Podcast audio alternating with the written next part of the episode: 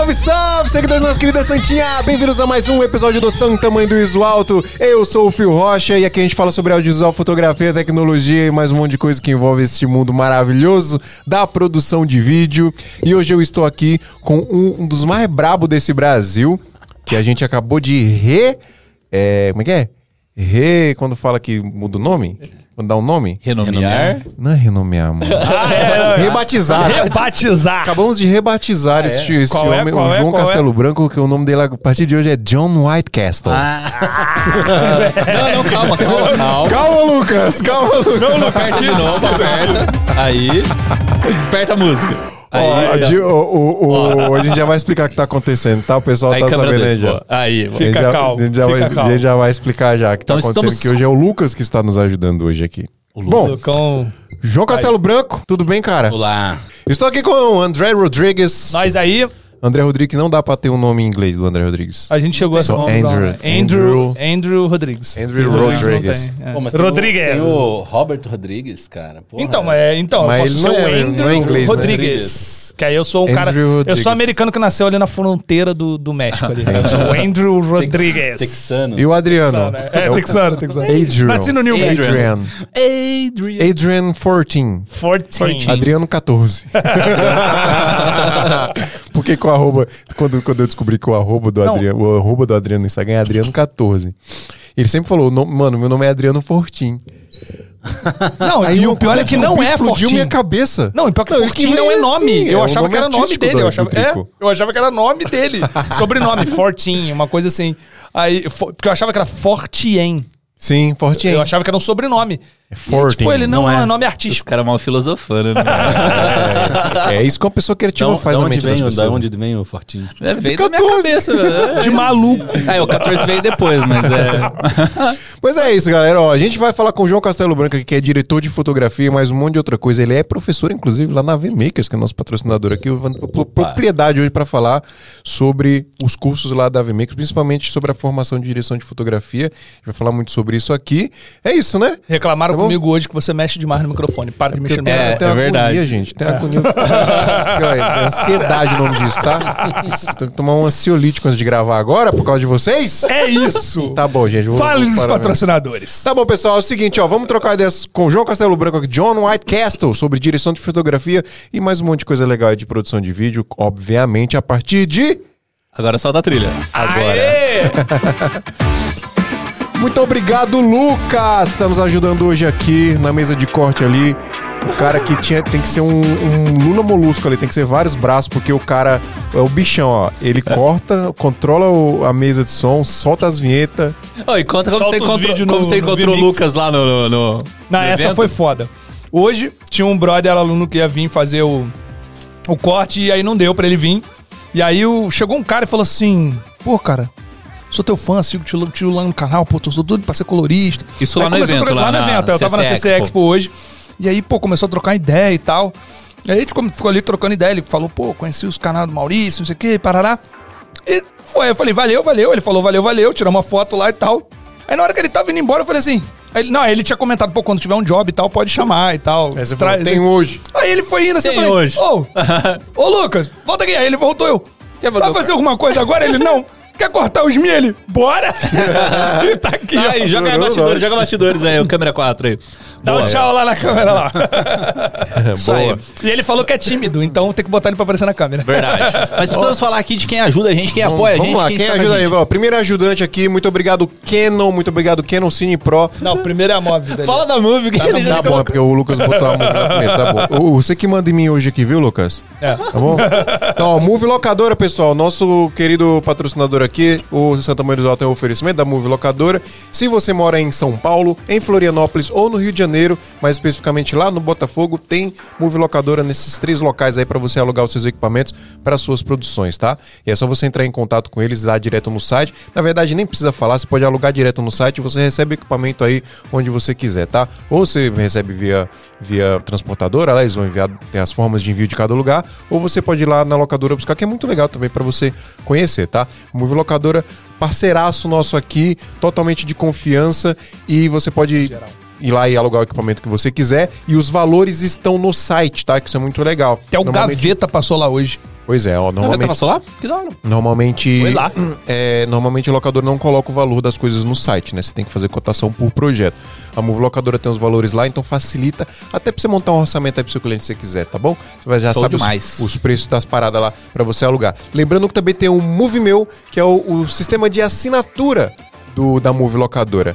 O Move Meu tem agora tá, tá com possibilidade de você assinar notebooks da Avel ou kits da Fujifilm, kits da Fuji lá, tem a Fuji X-T4 para você alugar câmera, lente, etc. E aí você faz um- uma assinatura e você tem o equipamento ali para você usar e vai pagando mensalmente, tá? E o legal é que assim, o contrato mínimo tanto da Fuji quanto dos notebooks da Avel é de seis meses, mas você não paga os seis meses de uma vez no seu cartão, tá? Você vai cobrando por mês ali, então não ocupa todo o limite do seu cartão. Isso é muito bom para você continuar comprando suas suas paradas aí, certo, Drico? Certinho. E aí, agrade... Eu- posso agradecer a Canon agora? Agradece aí o próximo aí, quem quer? Então, agradecer a Canon. Ah, Canon. Canon Cine Pro BR aí, por favor. Um abraço pra vocês, um abraço pra Canon. Muito obrigado. A Canon disponibiliza essas câmeras que estão nos filmando aqui pra entregar essa imagem maravilhosa pra vocês. E por que E- que é Canon Cine Pro Tu já BR? viu podcast com câmera de cinema, João? Aí, C300, mano. Tinha É ser moral, um. hein? É moral, hein? É, então Realmente, segue o Instagram dos caras aí, ó. serviço. Canon Cine Pro BR. Aí, moleque. Agora não erra mais, ó. Canon Cine Pro cabeça. BR, isso aí. Valeu, Canon, valeu, Brunão. Agradeço também os estúdios Lampu, tá, pessoal? Esse lugar que a gente tá aqui é o Lampu Studios. Você pode utilizar toda essa estrutura aqui pra você, pra um projeto seu de podcast ou pra o seu cliente, tá? Link tá na descrição aí, tem um contato também. Sempre que você quiser utilizar um estúdio com toda essa estrutura, exatamente tudo que a gente está usando aqui, microfone, câmera, TV, tudo, tanto para gravação tanto quanto para transmissão ao vivo de podcast, entre em contato aqui com o Lampu Studios que ele tem toda a estrutura completa aqui para você utilizar, tá? E não tem só estúdio de podcast, tem estúdio de gravação de vídeo também, inclusive com um chroma key gigante aqui se você precisar, tá bom? Falei Certinho. tudo, Drico. É isso aí, Meu cara. Só, fa- céu. só falar dos nossos apoiadores agora que querem assinar a Santinha. Vocês podem entrar em santamanduisualto.com.br barra apoio, apoiar a Santinha com uma colaboração mensal, ajudar a gente a continuar com esse projeto e, em contrapartida, participar do nosso grupo de WhatsApp, que é um grupo secreto com muita quantidade de informações. Os caras e falam vocês de audiovisual 24 horas por dia lá, no mano. Brasil inteiro. Só troca maneira, só é troca isso aí. É isso. Show, mano. E. Estamos prontos. É isso? Estamos prontos? É isso, estamos prontos. Vamos começar esse episódio? Vamos começar finalmente esse episódio? Esse episódio aqui é, é- vai ser pesado. White Castle. John Whitecat. John, muito obrigado. Vamos ver, vamos ver. Muito obrigado por você estar aqui, cara. É uma honra. É uma honra, cara. é uma honra, Ó, mano. eu Prazer é meu. Eu vou contar um negócio que eu tava aguardando. Quase que eu conto quando a gente foi comprar as águas ali. Ah. Eu não de- deixei pra guardar, pra contar aqui. Conte, conte. Ai, Tava- eu, eu Ai, tava assistindo a sua palestra lá no. na Filmicon. Ah, Foi na Filmicon? Foi, foi na foi Filmicon. na Filmicon. Ou na BC. Não, foi na Filmicon. A BC foi pesado. Foi o que eu- que eu, Na que BC eu- foi o Drico que foi comigo. eu apresentei lá a Filmicon. Que tava É, eu eu e o Rafa lembro. Costa apresentando. E, cara, eu achei muito doido como que você vai fundo na, na técnica da, da parada. E aí, isso me incentivou a estudar a história da- da- das câmeras, velho. E aí eu fui estudar, por exemplo, a história da, da, da ARRI. Que é Por foda, né? É Por irada a e história por que, da que a ARRI hoje é a, é a principal câmera de cinema? Por que, que as pessoas usam a, a ARRI? É, legal pra caralho. E por que que, por que que, que tem, tem câmera que nem se vende, eles não vendem câmera, né? A- tem As, Foda. câmeras, as câmeras, as fudidonas lá, é, é a locação só, eles nem têm pra vender. né? Eles têm um- um- Tem essa um- cultura, Tem uma né? linha deles que é, que é pra Que é só, que é, É né? na Rental. Que Exatamente. não tem no Brasil, infelizmente. Não tem, né? É. por isso que tem, vem pra cá as, as Alexa Mini e tal, né? É, eu acho que hoje de câmera que eles têm só pra locação é só a 65. A Alexa 65 ela é exclusiva pra locação, que eu saiba. Aqui no Brasil, não? Não, Não, no Brasil não tem, cara. Você não consegue. É Igual a é. Panavision no Brasil, você não, não consegue porque não, roda. tem, né? É, é difícil. Já teve Que é mais, Brasil, né? né? É, porque a gente tem uma produção. Acho que se, se emplaca um mercado é, como vinha, assim, né? é, crescendo, um mercado de conteúdo, sobretudo, onde que se usa mais esse tipo de equipamento, eu acho que tenderia a esses players aparecerem no mercado brasileiro. Sim. Agora, como é muito instável, fica difícil, cara. É que não tem uma indústria aqui no Brasil, né? Eu falo isso como, como um. Eu sou guerrilha, mano. Eu sou câmera na mão, filma casamento, filma, tá ligado? Eu, eu não estou inserido no- nesse mercado mais tradicional, Uhum. entre aspas, de produção audiovisual. Cinema, publicidade grande, gigante, né? Eu faço publicidade pequena. Uhum. É- a minha opinião é de que não existe uma indústria de produção de vídeo aqui no Brasil.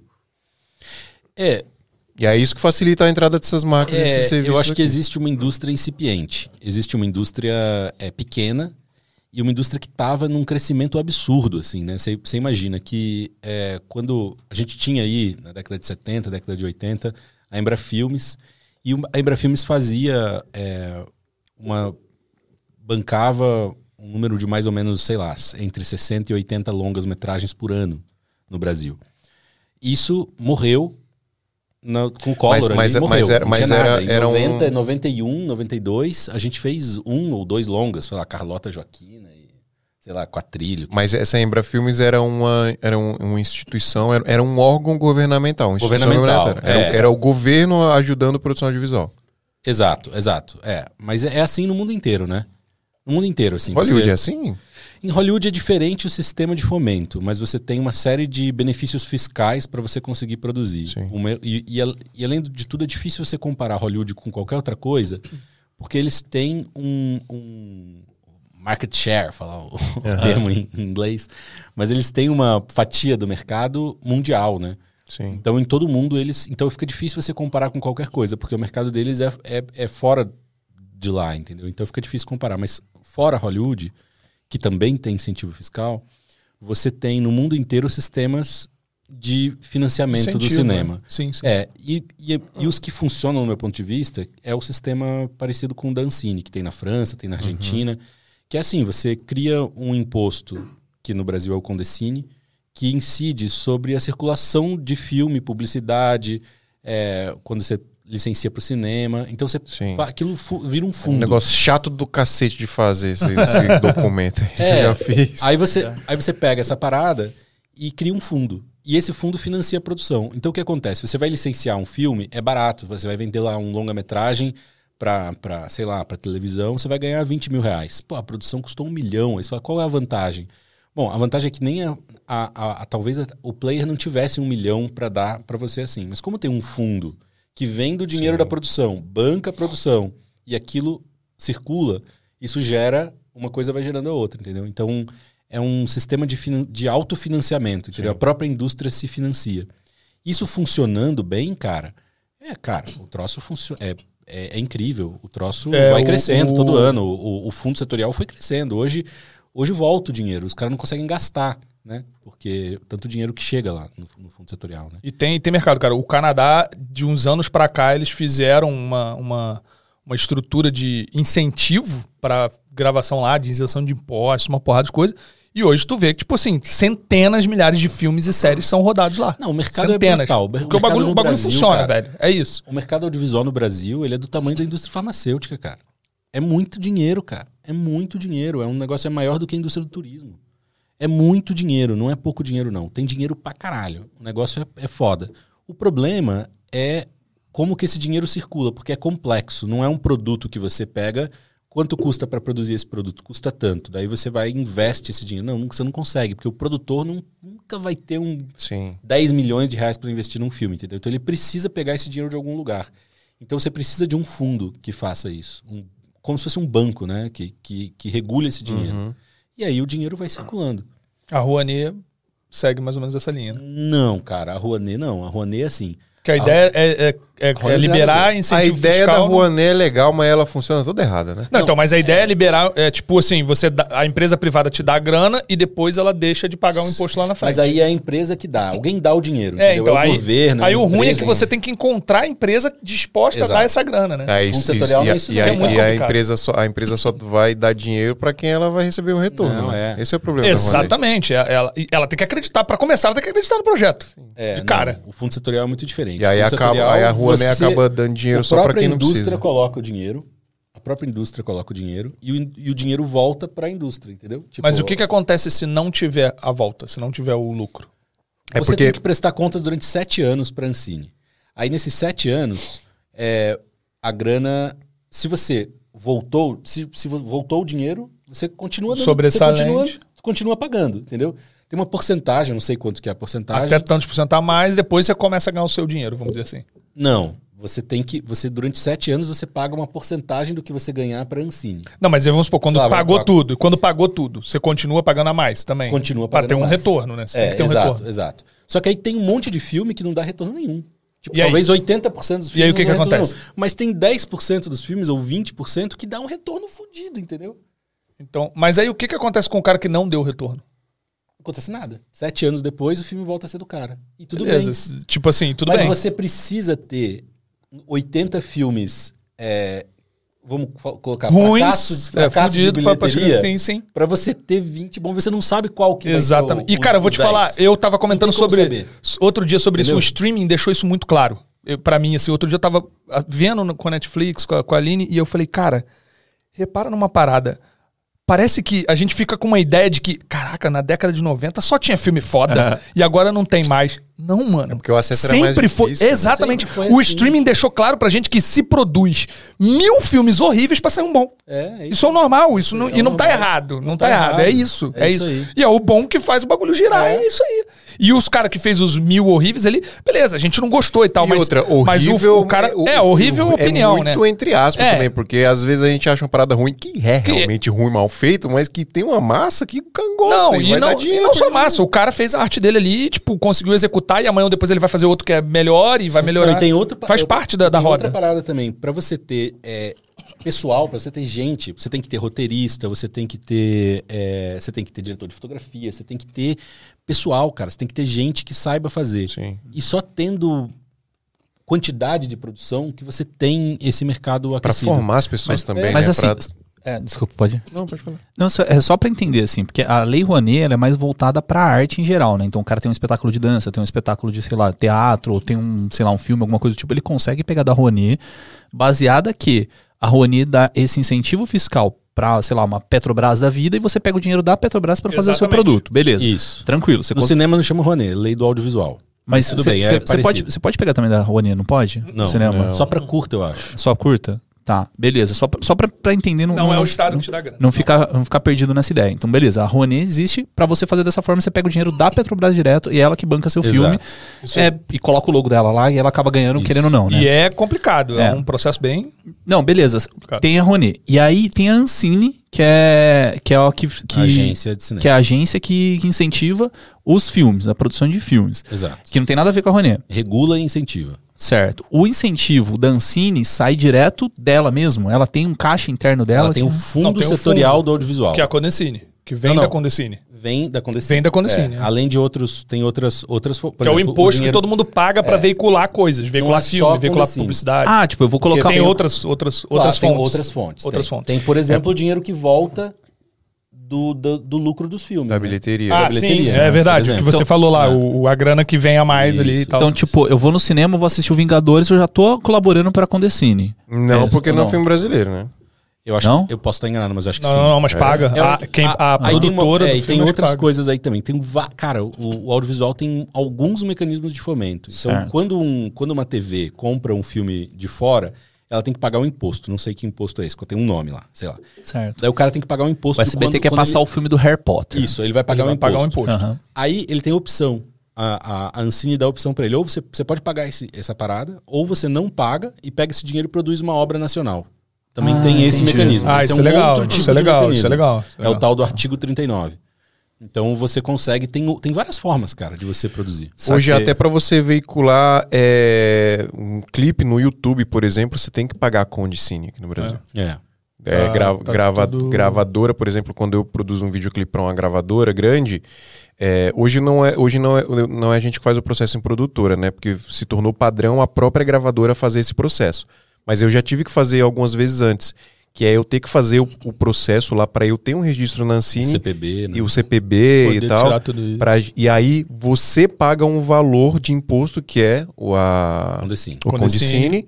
Condicine. E aí esse valor, ele vai, vai ser um valor específico dependendo do tipo de produção. Então, uma tabela gigantesca Depende lá. do, do- da quantidade de Mas- visualizações, um monte de Isso, coisa. Onde Mas- vai ser veiculado. Mas o, o videoclipe não entra no esquema do CAD lá ou eu tô viajando? Não, não, ECA, ECAD é é, outra- é, é música, é áudio, é áudio. Não, mas assim, Não é. você pagando ECAD já não entraria Não, no não, videoclipe? não, Não, não, nada a ver. Eles Outra separam. ECAD é o direito autoral. ECAD é direito ver. autoral de execução de música. Você vai fazer um show, alguém vai tocar uma música lá que seja qual for, o DJ vai tocar a música na noitada lá, tem que pagar o ECAD de cada música que ele tá tocando. Tá. Mas, cara, eu não sou especialista nessa parada. Não, de- mas eu é, é legal. É, é uma parada que a gente nunca conversou aqui. E até eu vou puxar um pouquinho aqui, porque a gente tá falando bastante aí de, de lei de incentivo. E a gente não perguntou quem é você na fila do pão, cara. O que, que você faz? É a Primeira sua- pergunta a gente não fez. Qual, Quem é John Quem é você, Whitecastle? cara? John Whitecastle. É, eu sou diretor João de Castelo fotografia. Branco. Eu sou diretor de fotografia. Mas eu tenho, eu até entendo um pouco de, de produção, assim, porque eu, eu, a, minha, a, a minha trajetória no cinema é, é, é estranha, assim, é diferente do que eu acho que a maioria das pessoas que vão chegar a, a ser diretor de fotografia fazendo carreira de assistência de câmera, né? Que o cara vai ser lá, vídeo assiste, depois o cara vai ser segundo assistente de câmera, enfim. E, e aí uma hora o cara fala, não, vou começar a fotografar e começa a fotografar. Eu não fiz esse, esse, esse troço. Eu, eu era fotógrafo still é, e resolvi ter uma... E resolvi fazer filme. Eu quis fazer filme, né? Então eu fui pra eu fui pra República Tcheca estudar e eu fui estudar fotografia still lá. Só que eu caí numa facu- na República Tcheca, em Praga. Só que eu caí numa faculdade de cinema. Porque o cara que eu queria estudar era um documentarista lá, um, um cara que eu admirava a fotografia dele, era o Victor Kohler. E eu fui, queria estudar com esse cara. E ele tava nessa faculdade que era uma faculdade de cinema. Chegando lá, cara, eu falei, cara, cinema é muito mais É muito mais maneiro. cinema é muito mais legal do que fazer fotografia. Eu vi uma parada assim que, que me chamou muita atenção, assim, do jeito do- dos meus colegas mesmo. A galera do, do departamento de fotografia, Steel, era a galera assim que você ia na balada, você ia com um amigo, sentava no balcão e tomava uma cerveja. Aí a galera, balada da galera de cinema, tipo, junta 20, arruma uma balada com mais 40 e daqui a pouco você tá num lugar lotado, cheio de gente. É, é- a parada é assim. Eu falei, cara, a galera tem uma coisa de, de fazer junto, né? E eu sempre tive muito isso, assim, de querer fazer projetos junto, assim. Eu, eu, eu tenho dificuldade em fazer projeto sozinho. Cara, e é muito mesmo, louco assim. que se você parar pra juntar, pensar cara. fotografia, estilo, é, a profissão em si é uma coisa muito mais solitária, né, Solitária, velho? cara. Ela É, é, completamente tipo, é muito solitária. solitário. Sim, é verdade. Pô, tipo, você pensar os. Você trabalha sozinho. É, tipo, mesmo que seja, sei lá, um cara de esporte, o cara, mas o cara tá lá na dele, sozinho, Sozinho, pra fotografar é. o Por momento. isso que fotógrafo é tudo chato. As treta aí, Não, mas ó. é- Tem aquele, o filme, porra, você também gosta pra caramba, se não se não me engano, A Vida Secreta de Walter Mitty. Ah, maravilhoso. Que esse filme é Puta, um eu dos meus por causa filmes vocês. favoritos. Esse filme é foda, maravilhoso. E aí, tipo, tem aquela coisa do cara do tipo, pô, eu tô aqui sozinho, eu fico aqui, às vezes eu só observo. Porque, Sim. porque tem muito disso, né? De, pra tipo, mim, esse é o clímax do filme, assim. O é, animal. acabar ali. Não, é né? animal. Essa, cena, essa cena é maravilhosa. Às vezes eu só observo. E, e, e- e eu acho que é isso. A fotografia estilo tem um pouco disso, né? De tipo, é bem solitário. Eu nunca tinha parado. Pra, agora que você falou, é que eu falei, caralho. É, eu tenho E meus o- momentos. e o eu coisa não, é- é grupal, Eu né? canso Todo dessa mundo quer. parada toda, fico cansado e eu quero fazer um projeto só de estilo, que eu vou lá e fio sozinho, vou lá pro meio do mato e faço minhas fotos, coisa e tal. Eu, eu tenho Quase uma acho que- Mas é um terapia. momento, assim, um momento. É um em geral, eu gosto de projeto coletivo, assim, um projeto de cinema. que legal, um né, cara? É grupo, legal, eu assim, também né? gosto Tipo, você- Não, set é um lugar maravilhoso, cara. assim, Maravilhoso, tipo, maravilhoso. quando você tem um set bom onde tá tudo equilibrado e as pessoas estão ali no mesmo objetivo, é. Porra, é, é e pra muito mim bom, tem uma né? outra parada que, que me pegou, assim, porque eu sempre gostei, mesmo na fotografia parada, de um jeito de trabalhar com a imagem que é de construir a imagem. Eu nunca gostei do snapshot. Eu nunca fui um fotógrafo de snapshot, assim, que sai fotografando, assim. A minha pira é compor, a minha pira é, é- é criar luz. Eu gostava muito de estúdio, fazia estúdio, fazia publicidade. Era modelar, entendeu? Então, Entendi. no, no cinema, cara, eu, eu saquei que isso é. Exponencial, elevado né? a É outra, outra- outra parada, enésima né? potência É, é. do que eu tinha de ferramenta mesmo, entendeu? Cara, essa coisa de você, na pré-produção, você conceber a fotografia, desenhar, plano de luz, planta baixa, cara, pra mim isso Porra, é hoje um em dia com os tesão 3D, enorme, o cara. caramba, pô, os programas Muito que tu legal. mete o LED, o, a, o LED, a lâmpada, É, tudo que tu vai usar e ele tracer. simula, porra, tudo é absurdo, Total, né, legal É muito caralho. legal, né? Eu acho mais legal, mas eu, eu ainda sou da escola do desenho na mão. Na mão, assim. na mão, na mão. Porque não, não é que eu não goste, não. Eu acho legal, eu acho que é uma puta ferramenta. Até tava conversando com um camarada aí pra ver se o cara, se alguém fazia isso pra mim. Uhum. Porque eu adoro a ferramenta. Mas, cara, é um convite pra mim a procra- procrastinar. Procrastinação, porque aí tu começa, aí tu fica. Porque você vai ali. pegar uma planta baixa desse lugar aqui. Pá, eu desenho quatro paredes, ponho duas luzes aqui em cima e pá, beleza, ponho quatro bolinhas que é os personagens. E pronto, acabou, Pronto, tá acabou, pronto. tem a planta de luz dessa parada. Cara, eu vou Você não vai ficar ali Tracer, 15 cara. horas desenhando. Eu vou demorar três horas pra Você fazer vai um jogo, né? Você vai precisar. É, fala, caraca, Eu vou pô, ficar amarradão. São três horas que eu vou ficar igual se eu estivesse jogando Fortnite. Mas assim, tu vai né? gastar um bom tempo. Mas, cara, eu vou gastar Fogo. um tempo do caralho. Mas Então, aí, sabe, assim, mas cami- acho que caminha pro lado de- do- dos engenheiros. Eu lembro que os engenheiros a- Hoje em dia, não tanto, mas no início, assim, quando a, a- a computação começou a entrar muito na engenharia ali, o, o- a questão de, de, de softwares como AutoCAD e tudo, tinha muito disso. O engenheiro, que é o pica, que ele ia lá, mano, era papel, caneta, o cara fazia tudo, e aí ele pagava o cara que transformava aquela porra no AutoCAD. Exato. Que é o exato. cadista. Eu acho que esse é o. Sim. O esse é cadista era o cara que fazia isso. esse E é o eu caminho. acho que vai ter isso. Vai ter o cara que, tipo, vai Esse é chegar. o caminho. Peraí, vou transformar isso aqui visual no, no É. CD Tracer ali, ou no Satellite. Eu acho que esse é o, é o caminho. Para projetos que você precisa é, mostrar para produção, e, e às vezes tem sets muito complexos, né? Que você vai precisar de muita luz, vai precisar de muita estrutura. É então, legal, né? você poder mostrar para a equipe de produção o que exatamente você vai ter e o que você exatamente precisa é uma segurança enorme para o produtor, né? Então, mas é isso, cara. Eu faria um. Sim, que sim. Hoje, E aí o cara mais legal você. que seja o software, eu tenho, cara, na pré-produção de um filme que tivesse essa necessidade, eu teria um milhão de coisas pra fazer ao mesmo é tempo, foda, entendeu? foda, Então, tipo, nesse momento era melhor pegar um brother que fizesse essa parada. Mas o- eu o- desenho no, no papel e o É. cara. Pra quem não sabe, a gente tá falando de alguns. Existem alguns softwares, como os mais famosos atualmente é o Cinetracer e o Satellite 3D. E eles são softwares que você consegue. Você tem lá Joga- todas as jo- lâmpadas. joguinho, joguinho. É, ele é uma espécie de. É, é- o Satellite é menos. O Satellite é um pouco O Cinetracer ele era um vende jogo. na Steam É, e, é, ele, é. e ele é baseado no Unreal. Não, ele, Exato. a primeira O versão dele era Satellite no já é um pouco 4D, diferente. né? É, é, era no cinema Aí 4D. eles migraram pro, pro Unreal. O Satellite começou pra foto, agora ele já tá bem mais pra fotografia de vídeo mesmo. E aí você tem lá, pô, quero usar um AR e tal. E aí ele simula a potência do LED certinho, então tu sabe como é que vai ficar a sombra e tudo mais. Tem um personagem lá, você, Só consegue você faz- projetar a luz É, só ali. que você faz igual que você estivesse fazendo o mundo do, do, do, Do The Sims Minecraft. ali, é. Como se você estivesse criando uma fase do, do É isso, Tony é Hawk. lá não tinha no Tony Hawk Pro E é Exemplo. bem legal, mas assim, parede. Eu aí- tenho visto, assim, tipo, pô, o trabalho que a gente foi fazer com a Amanda lá, cara, mano, a mina trouxe o bagulho que, cara, você fazia assim, ó. No set, assim, a fotografia igual. do, do bagulho que foi feito em 3D e no set. O Ela cara fez no quê? No E- Cinetracer? idêntico. É, foi no Satellite, se eu não me engano. Mas não Satellite. foi a Amanda que fez, se eu não me engano, foi a diretora de arte que fez. Mano, e foi um negócio assim que. Você fala, caralho, mano. Igual, igual, igual, doido, assim, né? igual, igual, muito É, igual. Eu é- falei, é, é- é muito legal você ter essa referência. Pô, para quem, eu imagino que pra quem é direção de arte também, é muito foda você ter essa referência. Fica sim. muito mais fácil você visualizar o, aonde você quer chegar. Sabe o que, que é muito foda também, André Rodrigues? Comprar equipamento de audiovisual. Solta a musiquinha. Deixa eu falar rapidinho do nosso querido patrocinador aqui, Brasil Box, pessoal. Brasil Box, se você não conhece, é uma loja de equipamentos audiovisual, uma loja de equipamentos para produção audiovisual que você compra online, tá? E o mais legal é que assim, a Brasil Box ela tem uma peculiaridade interessante que é é uma loja americana, mas que é gerida por brasileiros. Inclusive, se você mora nos Estados Unidos, você pode comprar na Brasil Box também, porque, né, tem estoque lá nos Estados Unidos, né, Andrezão? Tem, tem, E aí, tem, pessoal, quando você entra lá em Brasilbox com z.us, você vai ver que vai ter os valores em dólar e vai ter o valor aproximado em real, porque os valores da Brasilbox aqui no Brasil, eles são lastreados no dólar. Então, vai- pode reparar lá no site que vai oscilar de vez em quando, tá?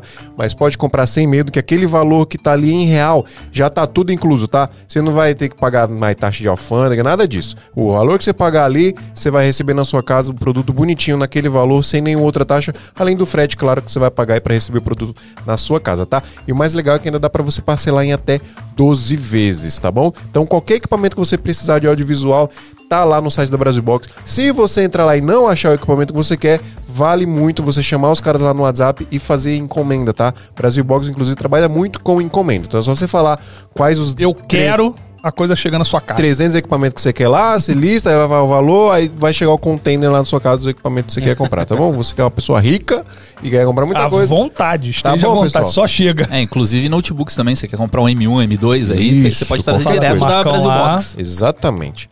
Vai ter um Qualquer- ótimo atendimento. Qualquer coisa que envolva produção audiovisual você pode comprar e, obviamente, computador para editar o seu vídeo tá, tá dentro disso aí, tá bom? Então é isso, galera. Ó, quer comprar equipamento de audiovisual com melhor preço, melhor Brasil, melhor atendimento? Brasilbox.us. Posso soltar a segunda trilha? Vai.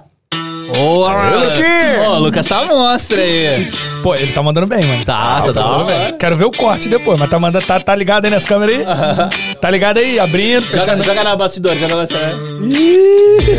Da hora. Ô, João, mas aí continuando sua história, você tava lá na República tava na República Tcheca. Tcheca.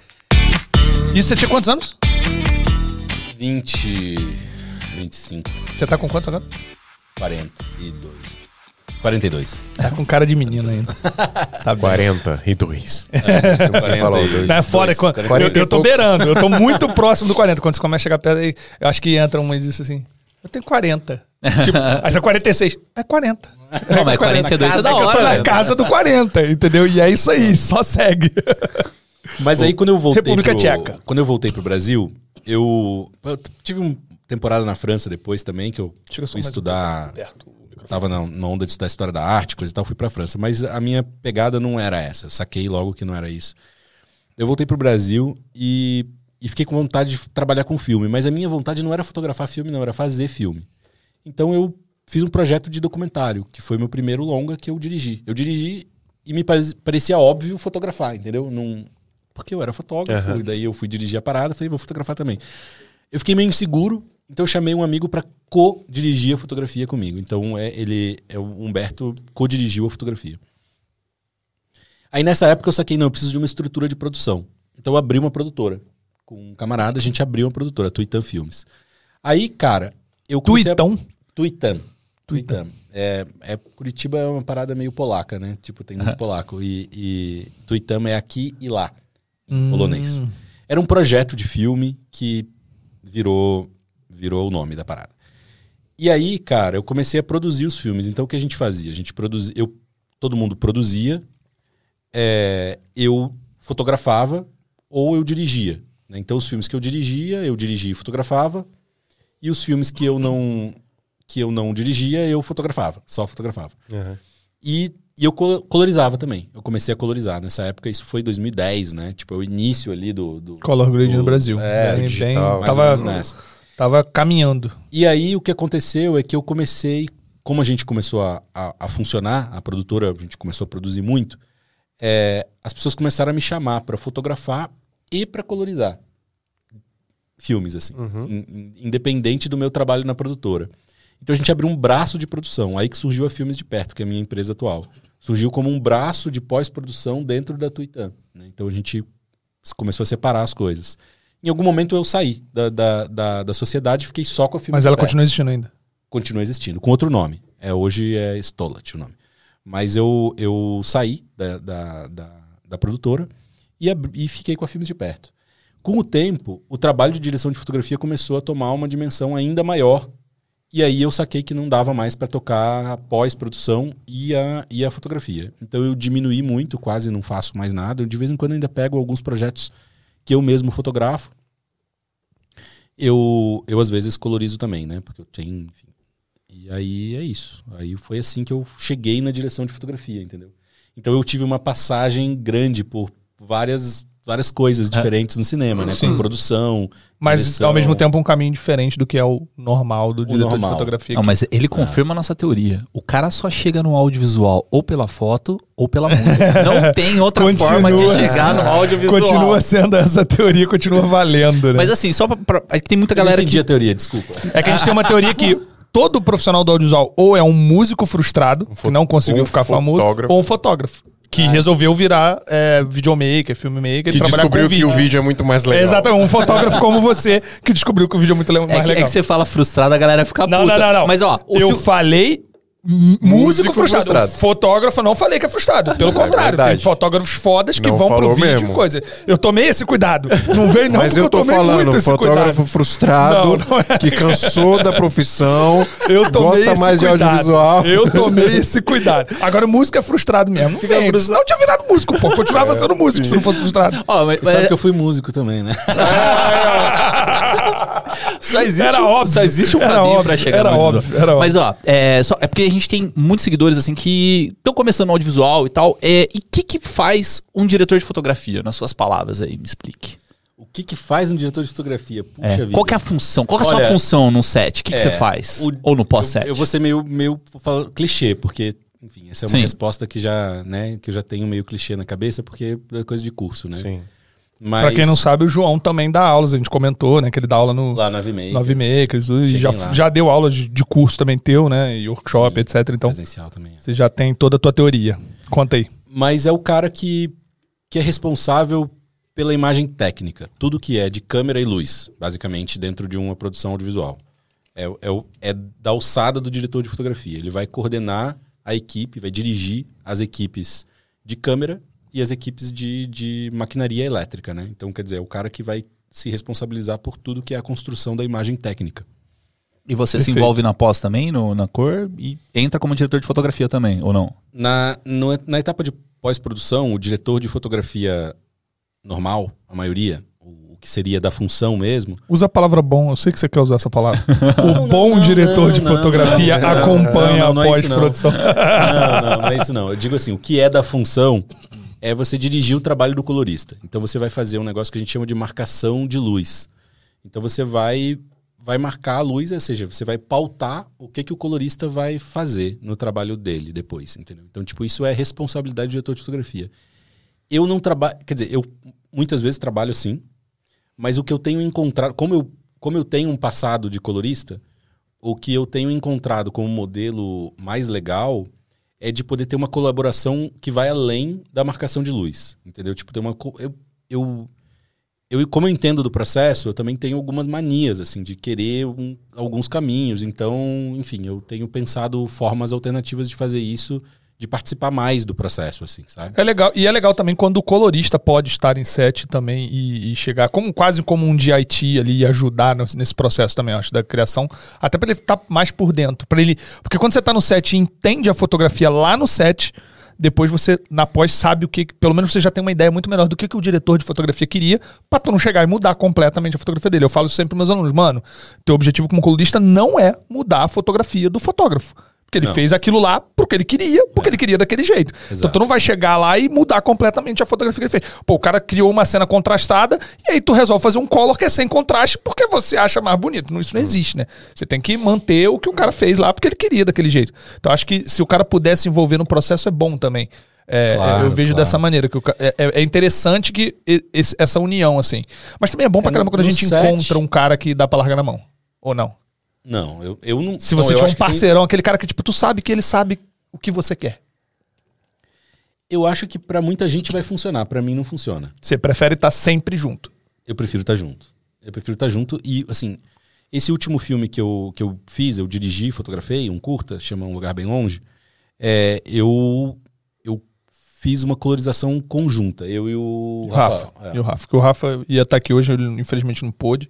É. Mas é um colorista muito foda lá de Curitiba também. E a gente assina junto a cor do filme.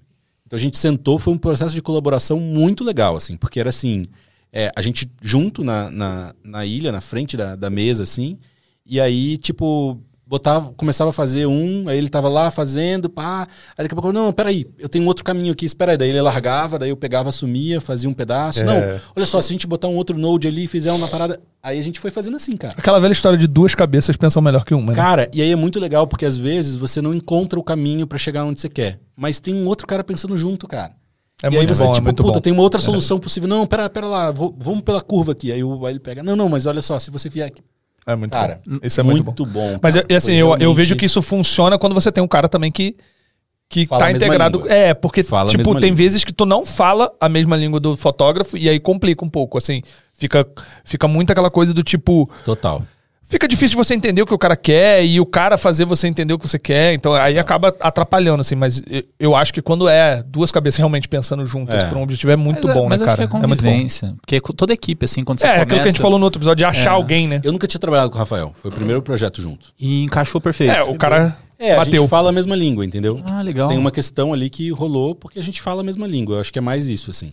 Deu um match. É isso. Deu match, deu Match. match. É isso. O, é assim, é que você tá falando do filme. O que, que você já produziu aqui de... Fala os nomes maiores É, aí. os maiores filmes que você já produziu. Porque você é um cara de MDB, né? Você tem uma página no MDB.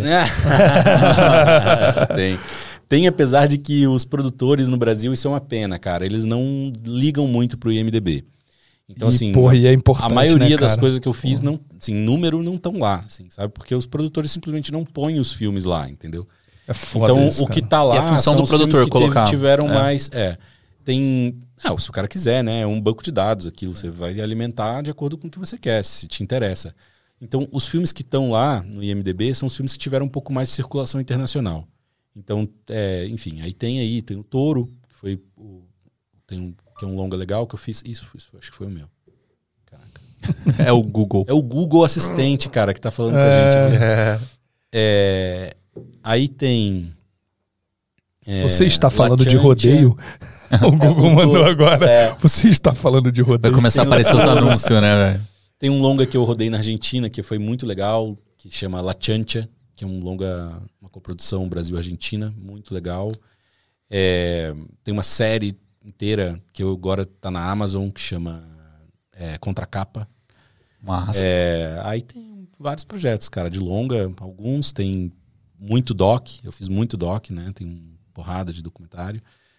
Tem tanto como diretor, como diretor de fotografia. E é muito bom, né, cara? É, Doc é curta, muito cara, maneiro. curta eu já perdi a conta de quantas curtas eu fiz, assim. Mas é, é isso, assim, cara. Tem... Prêmios? Entra lá no... Prêmios? Tem, tem, tem alguns. É, mas eu acho que o mais legal é o melhor fotografia do Parabéns, um curta que eu fiz com a Andréa Calabua, que ganhou melhor fotografia em Brasília. Esse André é aquela que tava lá no, no- na, lá, na Semana tava BC, lá né? na Que Semana BC. mulher, mulher saca demais, né? É. foda. Super produtora. Deixa eu super puxar da- e diretora também. Deixa eu puxar dessa semana da Becine, porque é um negócio que eu já falei acho que uns 4, 5 episódios aqui. Porque, assim, fazia muito tempo que eu não entrava numa conversa, né? No caso, eu fui assistir a sua palestra lá com o Massal, com, com o André e tal. O Rafa, É. que a gente comentou, E o Rafael. o O e André. É. Cara, fazia muito tempo que eu não entrava numa uma conversa que eu ficava assim, um bom tempo tentando entender e me encaixar na conversa. Porque, tipo, era, é um high-end, assim, o nível do- da conversa. Os caras falando. técnica, né? É, então, mas Ou eu. seja, você é um ignorante. Ignorante, velho. Não, mas assim, eu pelo Não, menos. mas é que é legal que Não, o ignorante público, conseguiu né, cara? entender. Não, Isso sim, que é o legal. Eu, eu entendi, mas eu demorei acho que uns 5 minutos pra pegar o gatilho. Porque, cara, assim, não é uma área que eu trabalho, mas eu tava muito interessado em, em tentar entender. Aí A palestra era sobre HDR, tá, galera? Produção em HDR. É, aí vocês estavam falando lá, não, porque o monitor aqui, ele tem tantos nits, e se não bater tantos nits e tal. Eu, putz, nits, eu acho que é um negócio de luz. Mas eu acho que eu expliquei, não Ah, expliquei, não. explicou, explicou. Aí eu vou chegar nesse ponto. É que começou a palestra já, tipo, não, pô, vocês falando de várias paradas do, do, do- das curvas e tal. Eu, mano, o que, que os caras tá falando, velho? Aí depois, aos pouquinhos, vocês- voltavam, assim, ao, ao começo da palestra. Eu falei, ah, legal, entendi. É. Aí tem até um episódio que sol- saiu um corte, os caras estavam perguntando o link, né? Tem um. Tem, no site da Bicine tem lá a palestra na íntegra eh, que foi transmitida, né, no YouTube, então quem tiver interesse também dá pra assistir. Assistam. É, se eu lembrar, Quem eu tiver interesse, não, tem que assistir. tem que assistir, Quem é, quer é foda. aprender conteúdo Porque foda. é, é alto nível mesmo a conversa. Aí eu vou tentar lembrar de deixar aí na descrição desse episódio também essa palestra, porque, cara, foi animal, mano. Animal. Quase um curso de HDR, aquela porra. Cara, Então, você não- falou muito, inclusive, na palestra da, lá, da, da, da Filmicom, Filmicom você falou também, muito é. de HDR. de- É, na Filmicom foi uma versão para um público mais geral, assim. Eu falei Sim. um pouco da história do negócio, como que o negócio aparece, como que é o, o- a tecnologia que a gente precisa ficar atento, porque a partir de agora vai ser tudo HDR, né? As telas Uhum. que a gente vai ter vão ser HDR. Então foi mais essa pegada. Rafa assim. tá empolgadão com a C1, mandou em- mensagem pra mim, tudo. Calibrei a C1, C1, ficou perfeita. Ficou a bom, OLED, a OLED A LG AMOLED. C1. É, Ah, que ele pegou e falou que calibrou e ficou delícia. é. O que, que é ser um, é um Mano, monitor? eu- C1 é um modelo. minha TV é, TV, minha TV é é uma TV. OLED. A C1 Acho que é. é uma ótima TV de referência pra fazer color. Ela é maravilhosa, velho. Ela é maravilhosa. Calibrou, fica ó. E ela aceita a calibragem. Essa é TV, essa TV tá aqui, essa TV tava no meu quarto. Essa Ele TV tá aqui, porque às vezes eu tava na sala assistindo alguma coisa, aí dava um sono, aí eu ia pro quarto e queria continuar no quarto. Eu não conseguia, velho.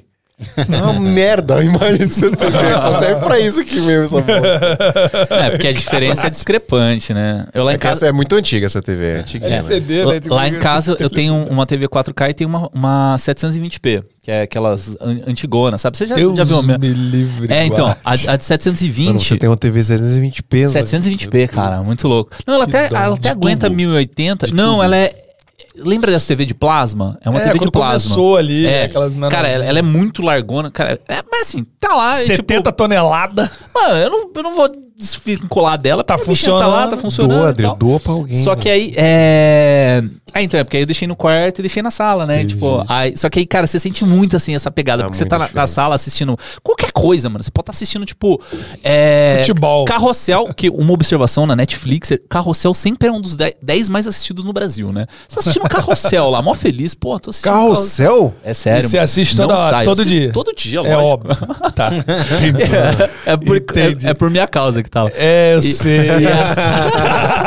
E, e aí, tipo, eu vou pro quarto, cara, pra assistir, tipo assim, Cara, é bizarro você- a discrepância que você sente na hora que, que troca.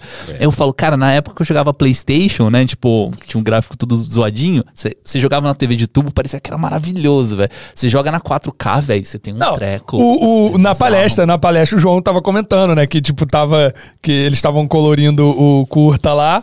E aí foram. Porra, aí fizeram o bagulho, fotografaram pra HDR. Aí falou, agora eu não consigo mais voltar pro outro. Fudeu. É, não, tu não tipo, tem mais é, volta. não Acabou. volta. Você não consegue mais olhar pra imagem e falar, caralho, tá, tá de boa. Porque não, Você tá. vai- Você não vai desver o Não, que você viu. já, era. Aí, velho. aí, aí, tipo, tua, tua mente acostuma com o bagulho e danou-se. Não tem o que fazer. É não, mas isso. explica aí, o que, que é o HDR? Uma O pergunta H- simples. High Dynamic Range. High Dynamic Range. É, cara, você. Hoje, você tem na. Ó, eu não gosto de que fica falando os negócios em inglês, não, tá? Agora Não, já, mas agora manda- mas vai- pode mandar Vamos te- falar pode que falar agora tecnicamente. é alta é, latitude, é AL o nome, tá bom? Não, é alta, Não, alto, alcance- alto range al- dinâmico. Alcance dinâmico. É Alto a- A A. Eu acho alto- péssima a tradução, mas a tradução mais usada é alcance, Alcance dinâmico. dinâmico. Então eu, Eu vou fazer uma campanha aqui, ó. As marcas não podem colocar HDR na caixa da TV, tem que colocar AAL. Isso aí. Tá bom? Negócio de ficar. Eu gosto da Ah, tradução do italiano, cara. Eu acho a melhor, que é, é? intervalo dinâmico. Eu acho a melhor.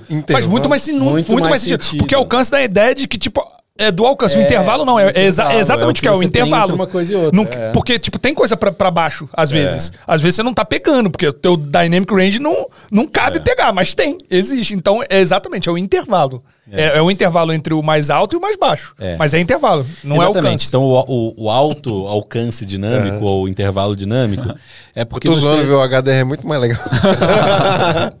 mas você HDR. tem muito mais luz do que você tinha antes. Então, as TVs até que são SDR, essa, tipo isso aqui, Sim. as TVs da tecnologia até hoje, elas têm mais ou menos o, o, o, a- o mais alto pico de luminância, o branco mais claro que ela tem, é 100 nits.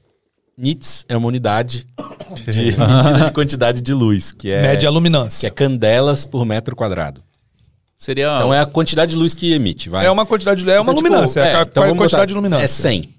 100. O que você vê mais claro é 100. 100 dessa parada aí. Vamos imaginar assim, que meu celular esteja com o máximo de nits, a tela dele consegue virar tipo uma lanterna. Ele baixou. Exato, exato. É, porque é a- diferente seria de brilho, isso, né? O seria- brilho confunde É, também. é, é, é, o- é, esse assunto confunde um pouco com brilho, mas é mais ou menos ali. É, tipo, quanto, quanto a tua, tua TV emite de luz. Então ela vai começar, ela vai ter muito mais. Então a- no limite da tecnologia, ela, as TVs vão ter 10 mil nits.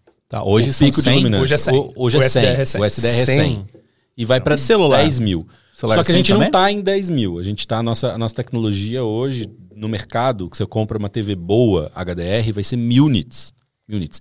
Mas assim, de mil para 10 mil não é tanta coisa, como, de, como é de 100 Pra mil. para mil. É assim, tipo né? exponencial a parada. Assim. Você nota É. muito mais de 100 para mil do que de mil para 10 mil. E celular Isso. tem quantos nits? Tem ideia? Ah, tem Tem de celular de tudo, 500, cara. tem de 1000, tem de 200. É, essa unidade se usa muito para monitor. De, a gente também fala de monitor de câmera. Ah, o monitor de 1500 nits. Por que, que você tem um monitor de 1500 nits? Porque o monitor de 500 nits, quando tu olha ali no sol de meio-dia, você não vê porra nenhuma. Fica um branco. Lá exato. você não enxerga nada. Mas não é 1500 só, você enxerga. mas, Não, mas o é HDR boa, não é boa. só a quantidade de luz. É, Ela é é, muito aí mais vai, pro, luz vai pra questão do Dynamic e Range. muito mais cor também. Você Ah. tem um negócio que é o espaço de cor.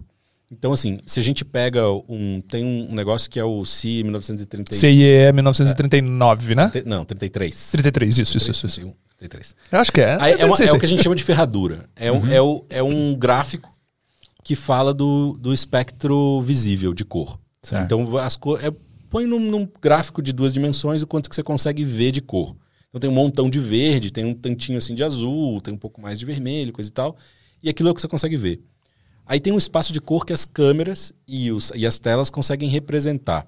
A gente vinha num, num, num mundo que era um, um espaço de cor chamado REC 709. Famoso REC Então, 709. o REC 709 é um triângulo no meio desse, desse Da espaço. quantidade de milhares de cores que Isso. existe. Que é um Certo. triângulozinho no meio de um troço desse tamanho, você tem um triângulozinho pequenininho que é o REC 709. Só pra galera entender, quando você tem uma cor fora desse triângulo, Ela não é ela vai, ela, vai, ela vai ser representada pela cor limite ali. Ela vai ser comprimida e vai virar Tá a mais cor próximo. do limite. É. Mas ela não vai estar sendo a Ela cor vai- real você da não vida vai real. representar você não tá na representando na, na É. real, exatamente. Aí hoje você tem o REC 2020, emplacando aí. O REC 2020 está chegando. As melhores televisões hoje começam a ser REC 2020.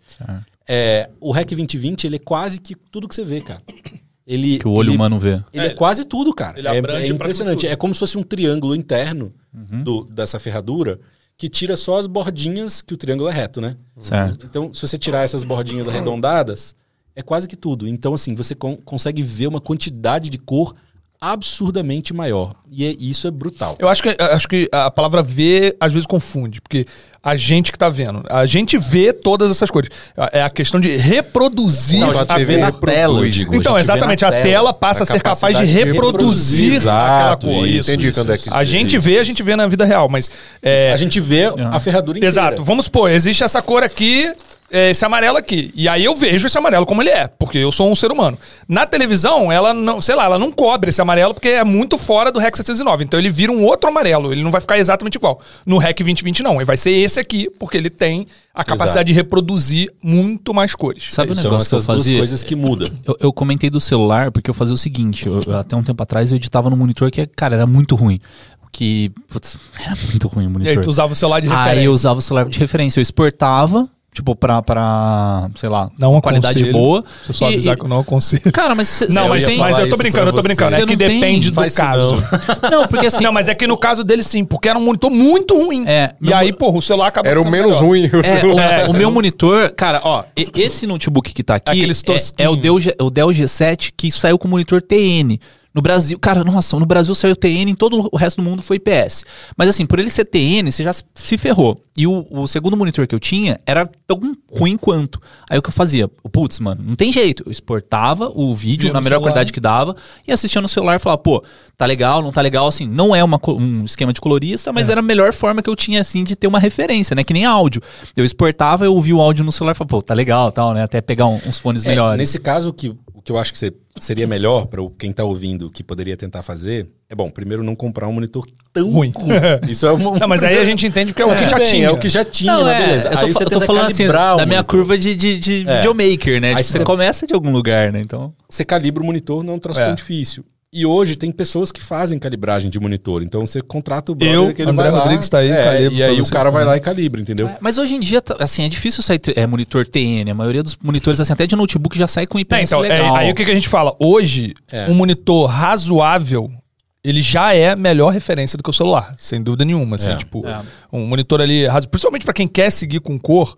é, eu tenho um artigo lá que eu indico, centenas de milhares de monitores diferentes, depende da faixa de preço. Tem o baratinho, que assim, baratinho, eu até começo o artigo falando que barato não tem, né? Porque realmente monitor bom, é, ele tende a custar um pouco mais.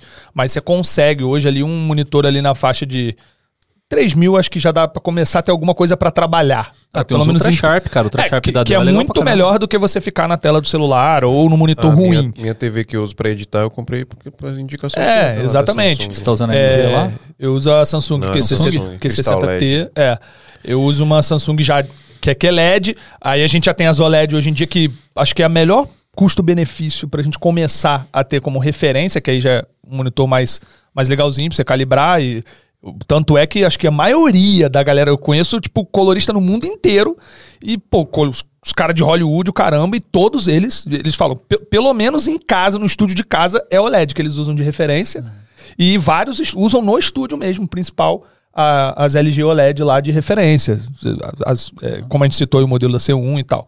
Então é um monitor que, que não é caro, velho. Assim, mas que monitor- não é uma caro. Coisa, uma coisa é o monitor de referência. Monitor de referência são monitores que você vai calibrar e eles dão uma fidelidade que você confia mesmo. Isso. né? E que precisam. Necess... E aí, quando a gente está falando de monitor de referência, eles precisam necessariamente estarem ligados a uma placa de vídeo especial de saída de vídeo limpa. A Isso. placa de vídeo que você tem no seu computador lá, a Nvidia GeForce, que ela não dá uma dá saída limpa. Ó, respeita, Tem um respeita a processamento. Nvidia, rapaz. Não, não, é só porque Onde eu existe o rodo meu processamento joguinho do- lá. Existe o processamento do sistema e tudo ali. Então, aquela cor, ela, ela tem uma modificação pelo sistema operacional, pela placa de vídeo, tudo que não é a saída limpa. Quando você compra uma placa de vídeo dedicada, uma Deck Link, por exemplo, é a saída direto de vídeo limpa. E aí você vai ligar lá no monitor, que você vai calibrar, e você vai ter É. o monitor de referência, que a gente chama. Mas você não- Mas é isso, você possível não- fazer o trabalho Claro, claro, numa geek. claro. Aí já é, o monitor É, de que cê- uso é, que- é que comum. é que você tá falando de um high-end mesmo, que é o- Isso. você já vai É, trabalhar exatamente, com uma exatamente. quad, você vai trabalhar com Exatamente. Exatamente. mas pô, uma, uma NVIDIA... Mas pra quem tá começando ali, o cara tem a Não, mas placa o cara de vai vídeo ter dele. que ter NVIDIA. É, ele vai. É, tem que entender que ele vai ter que ter Uma as co- duas. A, a NVIDIA, é pra processar, o gráfico. Certo. Ele vai ter que ter NVIDIA pra renderizar pra tudo. Ele a outra placa é só pra plaquinha que saída. É muito mais Não, barato. É um segundo monitor. O monitor de referência é sempre um segundo monitor. Você sempre vai precisar outro monitor para ser a sua GUI. Inclusive, quando, por exemplo, a gente fala aqui da OLED. Ah, eu vou ter uma OLED de referência. Ela é um monitor lá que vai ficar só para tela cheia. Por quê? OLED tem péssimo problema com burn-in. Você nunca pode pegar uma OLED e usar ela para ser a sua GUI. A GUI é o quê? É a sua tela que tem um sistema operacional, Sistema que tem a barra do Windows, tem tudo. Tudo que fica fixo na tela vai queimar a tua tela ali se você estiver usando OLED. A OLED ainda, mesmo agora saiu a OLED Evo 2, que disseram que resolveu, não resolveu porra nenhuma, continua tendo burn-in. Então, tipo, o sistema operacional não é pra tu usar em OLED, que tu vai queimar a tela. Vai queimar, é isso. E aí ela nunca vai ser uma referência, porque sempre vai ter uma imagem em cima da outra, ela queimada. Então a gente tá falando de um. É sempre uma segunda tela. O monitor de referência é uma segunda tela.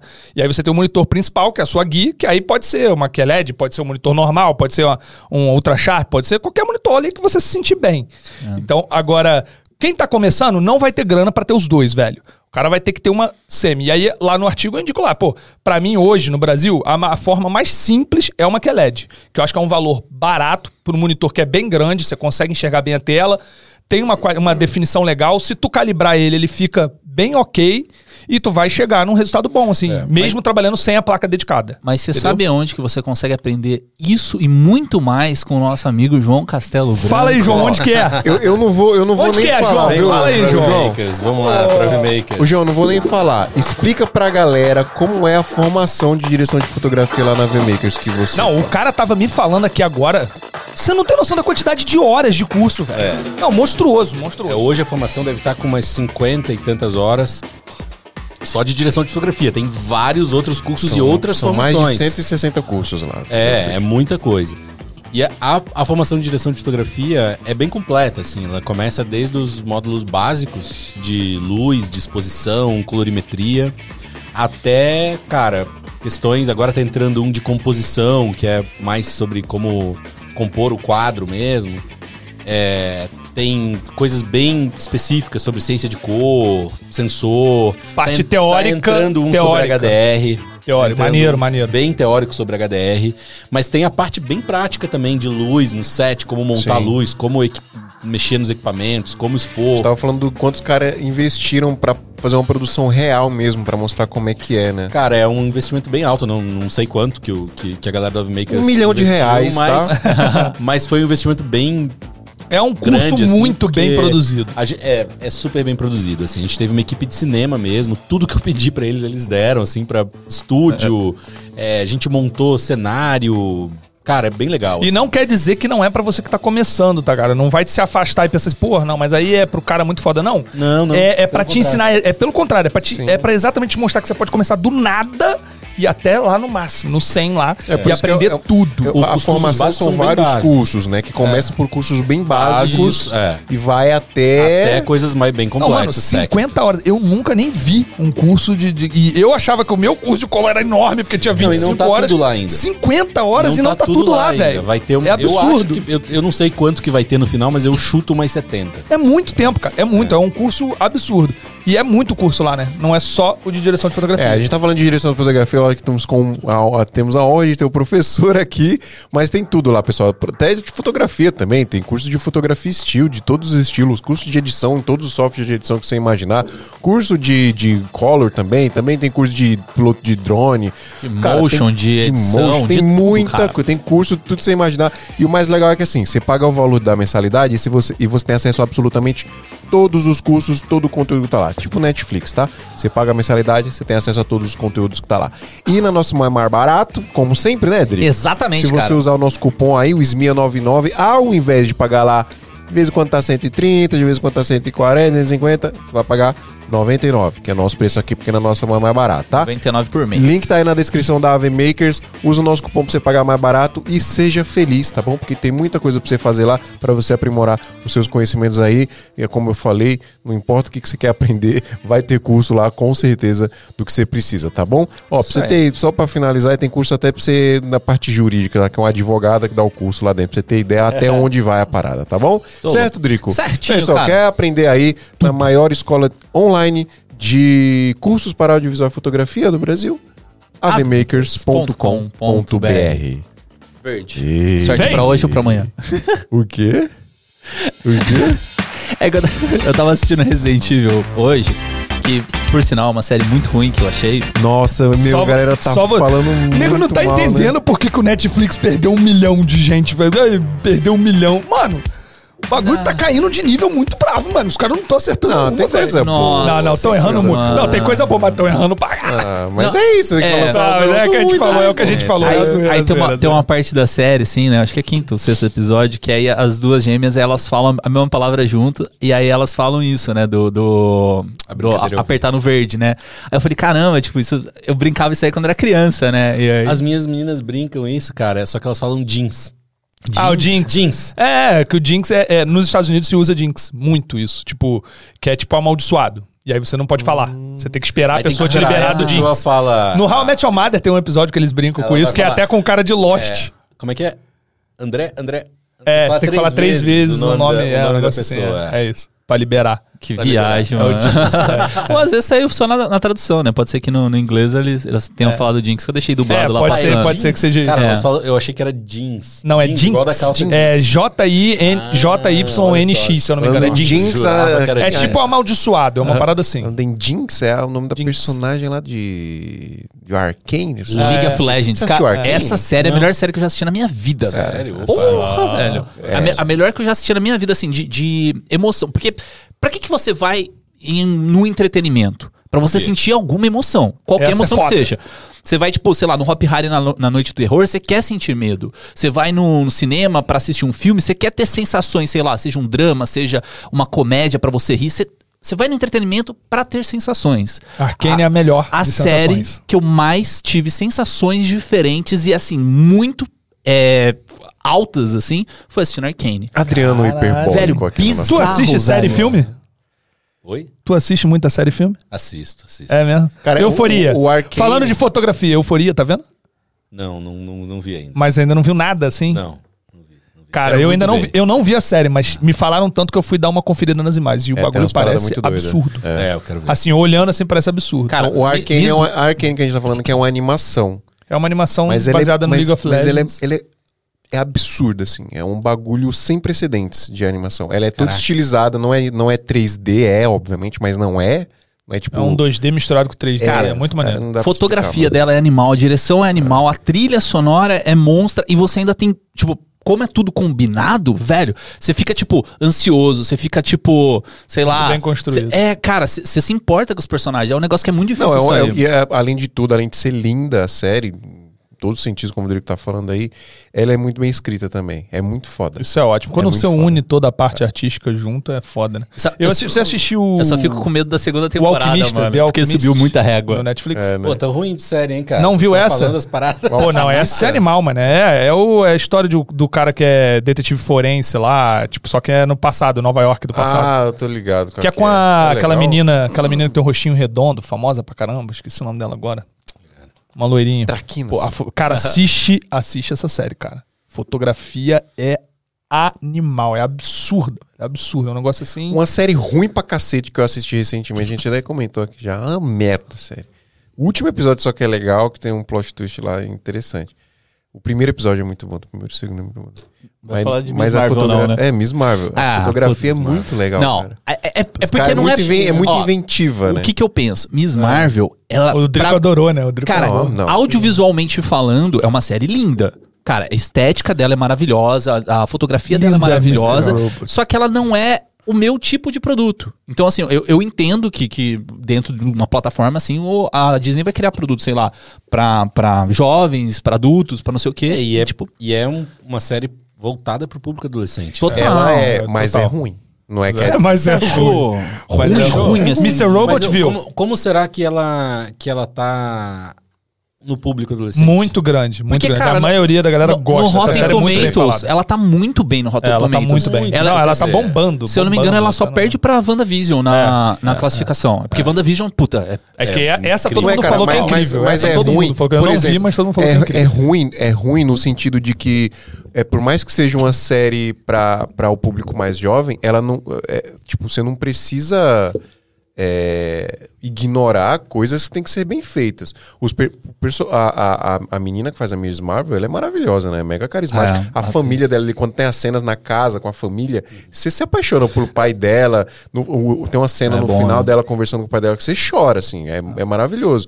Mas as cenas de ação, por exemplo, parece cena dos Às trapalhões, vezes não cacete. fica muito bom, né? É horrível, mano. Mas será que não é. é- Eu acho que é Não, E não é falta um de grana. pra você. Não é falta de grana, né? Porque Não assim, é. a grana faz diferença. Porque igual The Boys, mano.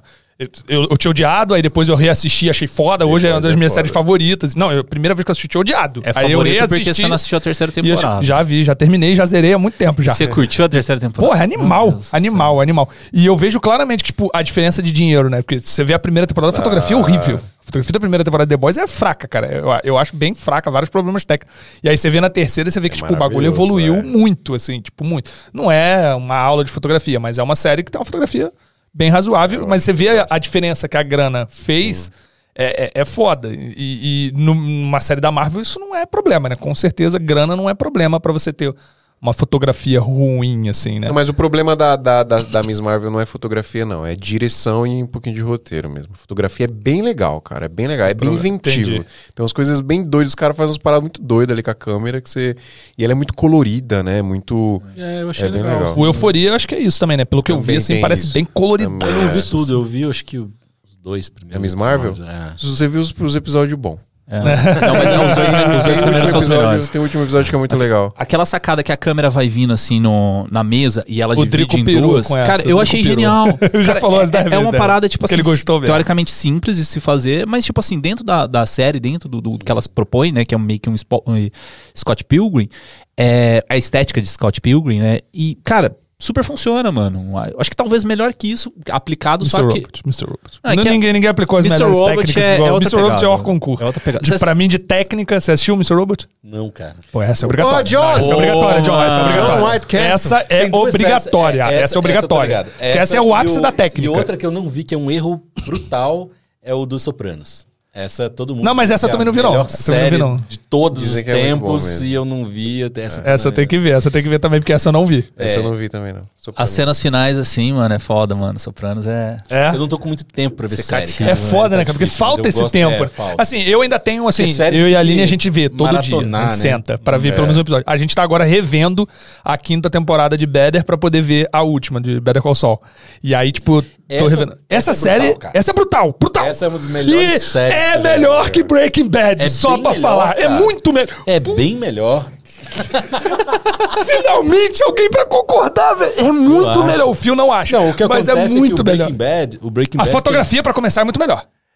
Também. Breaking Bad Mas tem uma fotografia Bad boa, mas uma- a de Better Call Saul é muito melhor. Duas ou três primeiras temporadas que, cara, foda, incrível. Depois assim. dá uma acalmada. Cara, depois começa a repetir, É, repetir, é, repetir. é. Fala, cara, esse troço... E Better Call Saul não, mano. O maluco vai só. Cara, A série é só vai subindo. Ela só vai subindo. É incrível. André tá mil graus. Não, é- mano. Tá igual é- você que eu- você tá falando. Quando eu você começar estou- a falar, você fica É, igualzinho. não, é porque, sério, eu tô, eu tô, eu tô colocando Better Call Saul quase como uma das minhas séries favoritas, mano. Eu tô apaixonado por essa série. Qual que é a sua É série favorita? Westworld, não tem como. Westworld. É, não, não, é E aquela nova batido. da Apple TV, vocês É Nolan, né, velho? É Nolan com Lisa Joy. É... Aliás, eu vi o filme da Lisa Joy com o, o cara lá do. do, do Homem de Ferro. É do- não, não é o Homem de Ferro, é o Wolverine. Ah, sim. Como é que é o nome do filme? É Reminiscence. É... Agora não tô lembrando o nome em inglês. É um filme meio doidão, assim, que as- ele, ele vê o sonho das pessoas lá. Ele, ele fica olhando a mente das pessoas lá. E, Caralho, é muito foda, mano. E eu falei, caraca, mano, a mulher, a mulher se juntou com os Nolan e já começou a pensar igual, mano. Ela já começou a pensar na mesma cabeça, sacou? E eu adoro essa temática. Tem isso da temática. Você, você é favoritão também do Inception, é o teu Sim. filme favorito. E, porra, eu amo, né? Nolan, pra mim, é tipo o melhorzão. E aí, caraca, velho. É, o Westworld, mano, é a união. O Westworld é tipo a perfeição da parada. Mas, cara, Better Call Saul. Eu preciso assistir. Eu assisti bom. a É muito primeira temporada Sa- só. sabe-. É maravilhoso. é Sabe maravilhoso. onde que me conquistou o Westworld? Eu tava assistindo o, o Jovem Nerd, e aí eles estavam falando sobre um outro canal do, do YouTube, que agora, puta, eu não vou lembrar o nome, mas que eles ficam analisando as produções audiovisuais.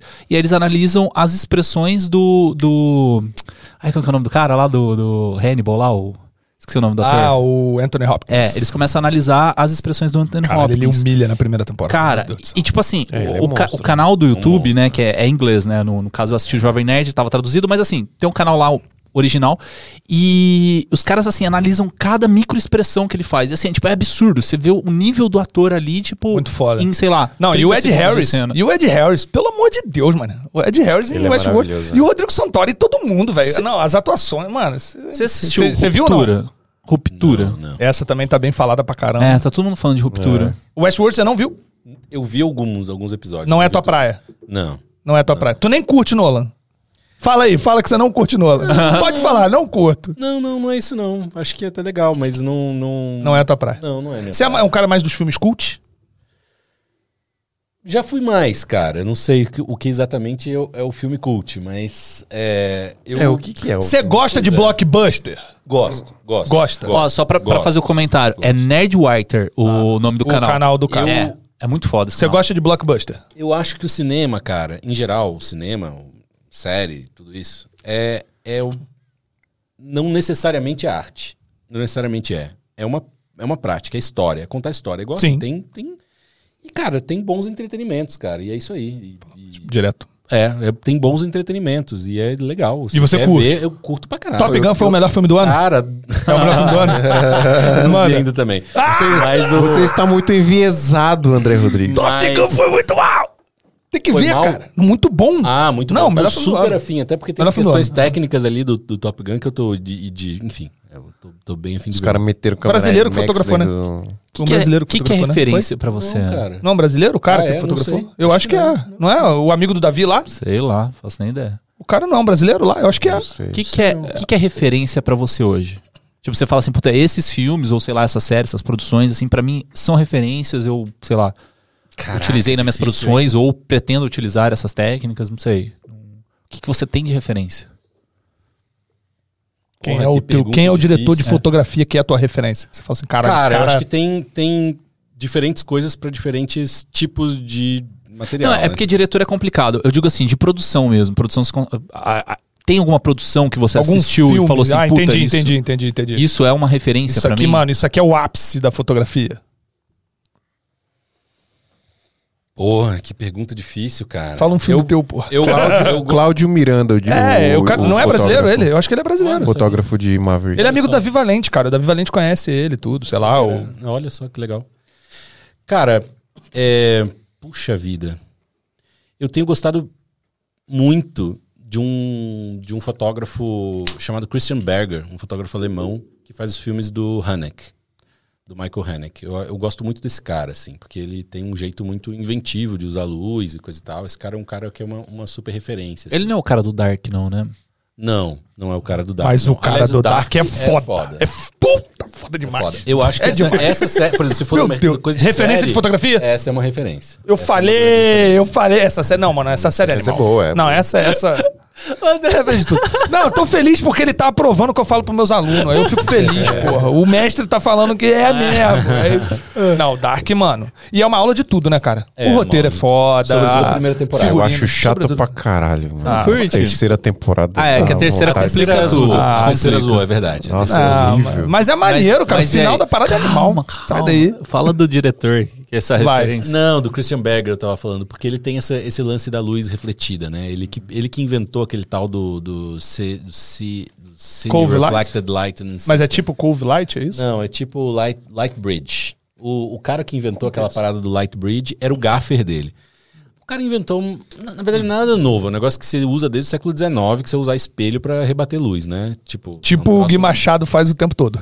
Cara, todo mundo faz isso, né? O Nadar fotografou lá as catacumbas de Paris em 1890 e picos, jogando luz do sol pra dentro dos buracos lá embaixo da terra pra conseguir fotografar. Que né? foda, né, cara? Então, quer dizer, isso É não é um começo do troço filme novo, do quinto, ele é, quinto Elemento, lembra? Eles É, usam foi. esses É. espelhos no quinto elemento pra É. iluminar. mas você, ele, ele o que ele faz pegando isso, que já não é novo, ele cria um negócio muito legal. Porque primeiro que você limpa o set de, de, de parafernália, de fio, coisa e tal. Tudo fica pra fora, né? Então dentro do set fica só espelho. Então ele vai jogando com espelho. E outra coisa Cara, você- que foda isso. é muito legal. E outra coisa que você faz também é que você ele usa fontes de luz, mas com raios, isso é um, bem técnico assim, com raios mais paralelos. Você diminui a dispersão da luz.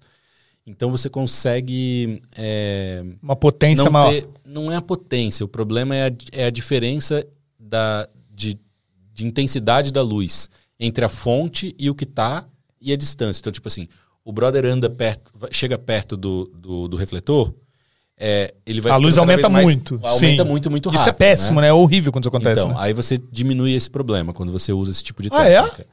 Se a luz está refletida no espelho e eu me distancio, me aproximo, ela varia muito menos? Não por isso. Varia porque você tá botando o refletor mais longe. Entendeu? É um método de você jogar o refletor mais para longe. Ah, tá. E aí você tá, tá você tá fazendo como se fosse uma luz mais difusa. Não, não, não necessariamente. Não necessariamente. Não, você, você usa refletores de preferência parabólicos ou algum esquema de, sei lá, como elipsoidais, Uhum, para você distanciar o refletor de luz uhum. e aí você reflete a luz com, com um rebatedor rígido, né? Que são uns Sim, espelhos sim, de sim. alumínio que eles vendem lá. Não precisa ser o, o esquema deles. A Dedolite tem também um esquema Mas bem beleza, é um esquema de rebatimento. É. Folha É de bem sulfite interessante. serve também. Então, então Serve isso, de isso tudo, diminui isopor. quando o cara se aproxima ou se afasta dessa fonte de luz rebatida, ela varia muito menos. Varia menos. É. E aí, tipo, você não Essa tem é uma a estourada na cara. negócio. É. Pô, que maneiro Muito isso, legal. cara. Cara, eu vou começar a usar muito isso. Fudeu, fudeu. Agora eu vou querer fazer toda a minha fotografia assim. Mas... Quando eu aprendi Cove Light é a mesma coisa. Oi? Você quer fazer tudo de Cove Light. Você aprende Cove Light, Ah, fazer sim. Cove Light, você quer fazer tudo Cove Light. Tudo, tudo tem que ser Cove Light. Mas é, é, é isso, assim. Eu, tem muitos, muitos fotógrafos no Brasil, tem uma galera muito foda, assim, né? Tipo, tem diretores de fotografias gigantes, assim, né? Eu gosto muito da fotografia, sempre gostei muito, né? Do, do Walter Carvalho, um cara que eu. Pô, o cara é pica, né? O cara Porque, é monstro. porque além, eu acho que tem uma coisa além de. Tem um desafio na fotografia de cinema que é, é foda, assim. Um troço que é, pra mim, o grande chave do negócio. Que você, ao mesmo tempo, você tem que criar um efeito de realidade, as pessoas têm que olhar e parecer que aquilo é aquilo mesmo, né? Então você tem que criar um efeito de realidade.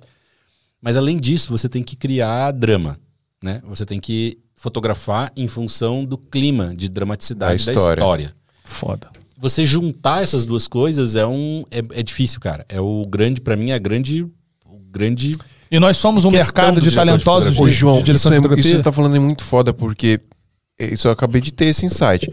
E- Eu já, eu já me peguei me incomodando com uma fotografia, isso acontece muito em publicidade. Tá muito na moda essas publicidades que. que você não tem pouca luz prática, né? Você tem muita luz que você vê que é artificial ali, tem, tem aquele. Não justificada. Luz não justificada. Luz, luz não justificada. É, e aí é isso, né? Porque Aí fica estranho, né? tem esse desafio mesmo de você fazer parecer que aquela luz é, jus- é natural daquele E- lugar e, é, e ao mesmo tempo É, fazer ela ser dramática. A publicidade ela não tem nenhum compromisso com, com uma história, né? A publicidade quer vender um produto. Às vezes tem publicidades que são baseadas em histórias, mas nem toda publicidade é. Às vezes Sim. é só, tipo, tem o pack shot lá do troço, entendeu? E aí tudo bem. Aí como você não precisa, você pode ter luz que vende qualquer Exato, lugar. Ficando exato. bonito tá bom, entendeu? Vendendo o produto tá louco de bom. Então a publicidade tem um outro compromisso com, com, com o negócio. No cinema a gente conta história. Então você tem o compromisso da história. Então qualquer coisa que te tire da história é um problema, entende? Por isso que você Tira o que- foco, né, da É. história. Né? Se você, é, se o cara chega pra mim e fala assim: "Cara, adorei a luz de compensação que você fez naquela naquela cena". Cara, tô Fez mal feito. Depressão, cara. Cara, aconteceu. Então, aconteceu uma coisa no set com a Amanda pura, muito entendeu? legal disso. Tinha uma pessoa sentada no- numa cadeira assim, em algum ponto, e aí tinha aqui um recortinho maneiro, assim, é, quentinho no cabelo dela. E eu fiquei olhando pro set e falei, caralho, de onde tá vindo essa porra dessa luz? Aí tinha uma luzinha lá, quente, atrás, que era do set, que eram uns tubos, tipo essas luzes de. dedo, Não, aquelas de, de, de, de cenário mesmo. Luz de filamento. filamento. E aí era o cenário, isso aqui. Aí eu falei, porra, mas aquela luzinha tá vindo ali, não é possível, velho. Eu falei, pô. Eu falei, Amanda, De onde tá vindo aquela luz? É daquela ali? Ela falou, então é porque eu fiz a fotografia muito bem feita. E aí, tipo, atrás do set escondido, onde eu não vi, tinha um- uma luz de recorte. Um elipsoidal. a porta, se você achou que ela veio dali, é porque a fotografia tá bem feita. Sim. Porque é pra parecer que veio dali, É, mas não usou veio como dali. motivação. Exatamente. E é- isso é incrível. E aí o que você falou, porra, o cara notou que eu fiz, então porque eu fiz errado, porra. Porque senão não era. Não, não- não teria É. perdido a atenção, né? Cara, genial Agora, na isso aí, publicidade, tanto faz, entendeu? É, dependendo deixa eu da, falar, depende da um, deixa eu falar um pouquinho de áudio agora. Vamos lá. A gente continuar, começa a continuar falando de luz. Nosso novo Deixa patrocinador. eu botar, bota a musiquinha aí, Luquinhas, pra gente, pra galera ouvir a musiquinha da Slipstream aí. Ó, Eu vou assinar, hein? Baixado Tô direto do site. você não fez o cadastro gratuito lá ainda? Não, ainda não fiz, eu vou fazer. Eu vou. Mas, pô. Pessoal falando de cadastro gratuito aqui, já vou explicar pra vocês o que que é, tá? Ó, Slipstream, se você ainda não conhece, é uma plataforma... Pode aumentar um pouquinho que eu quero que galera ouça a música aí, ó. Que essa música você pode baixar de graça lá no Slipstream pra usar nas suas produções, pessoal. Já vou explicar pra vocês como é que faz, tá? Aí entra assim, um filtro solar. Ó. É isso, hein? Ó, Slipstream é uma plataforma para você baixar música para usar nas suas produções, obviamente músicas royalty free que você pode utilizar nas suas produções que não vai travar para qualquer lugar, tá? YouTube, Instagram, Twitch, Twitch, é tu, como é que fala Twitch e Twitch? Você sabe a diferença? Não, é a Twitch Twitch ou Twitter. É verdade. Twitter. Twitter, mano. a, twi a Twitch e o Twitter, enfim, Facebook, qualquer lugar que você quiser colocar as músicas aí. E a, a Slipstream tem algumas peculiaridades muito interessantes. Primeiro que o site é todo em português, isso é muito importante, porque diferente de outras plataformas que a gente está acostumado aí, que é tudo em inglês, é difícil às vezes até da gente achar música. Pra quem não sabe de inglês, sabe que às vezes você buscar nos filtros ali, às vezes a gente não sabe o que significa, né? Mas a Slipstream tá toda em português porque tem uma curadoria brasileira, tá? E a curadoria brasileira não é só para, obviamente, traduzir o site, também é para colocar músicas lá voltadas para o nosso mercado aqui, o que é muito legal. A gente sabe que às vezes a gente precisa de uma música específica, mas a brasileirada para um vídeo específico a gente não acha nessas plataformas que a gente está mais acostumado. Lá na Slipstream você vai achar. E tem as vibes lá, que são meio que playlists de temas específicos para você colocar no seu vídeo. Por exemplo, você vai fazer um vídeo de viagem, tem lá as vibes para viagem. Vai fazer um vídeo, não, o cara, o seu cliente é um youtuber gamer, tem lá as vibes de games, tá? Tem vibes inspiradas em artistas famosos também. Enfim, pessoal, são mais de 40 mil músicas para você utilizar lá e você pode fazer um cadastro gratuito lá e ter acesso a mil músicas, tá? Só que tem que correr para fazer esse cadastro gratuito, porque lá nos Estados Unidos tinha esse cadastro gratuito e não tem mais. Vai acabar. Eu acho que eu acredito que vai É. acabar aqui no Brasil também. Assine logo, porque É. é, só até amanhã. É, então. eu- eles não me falaram exatamente até quando, mas corre lá, porque você consegue fazer o cadastro gratuito, você consegue utilizar essas mil músicas.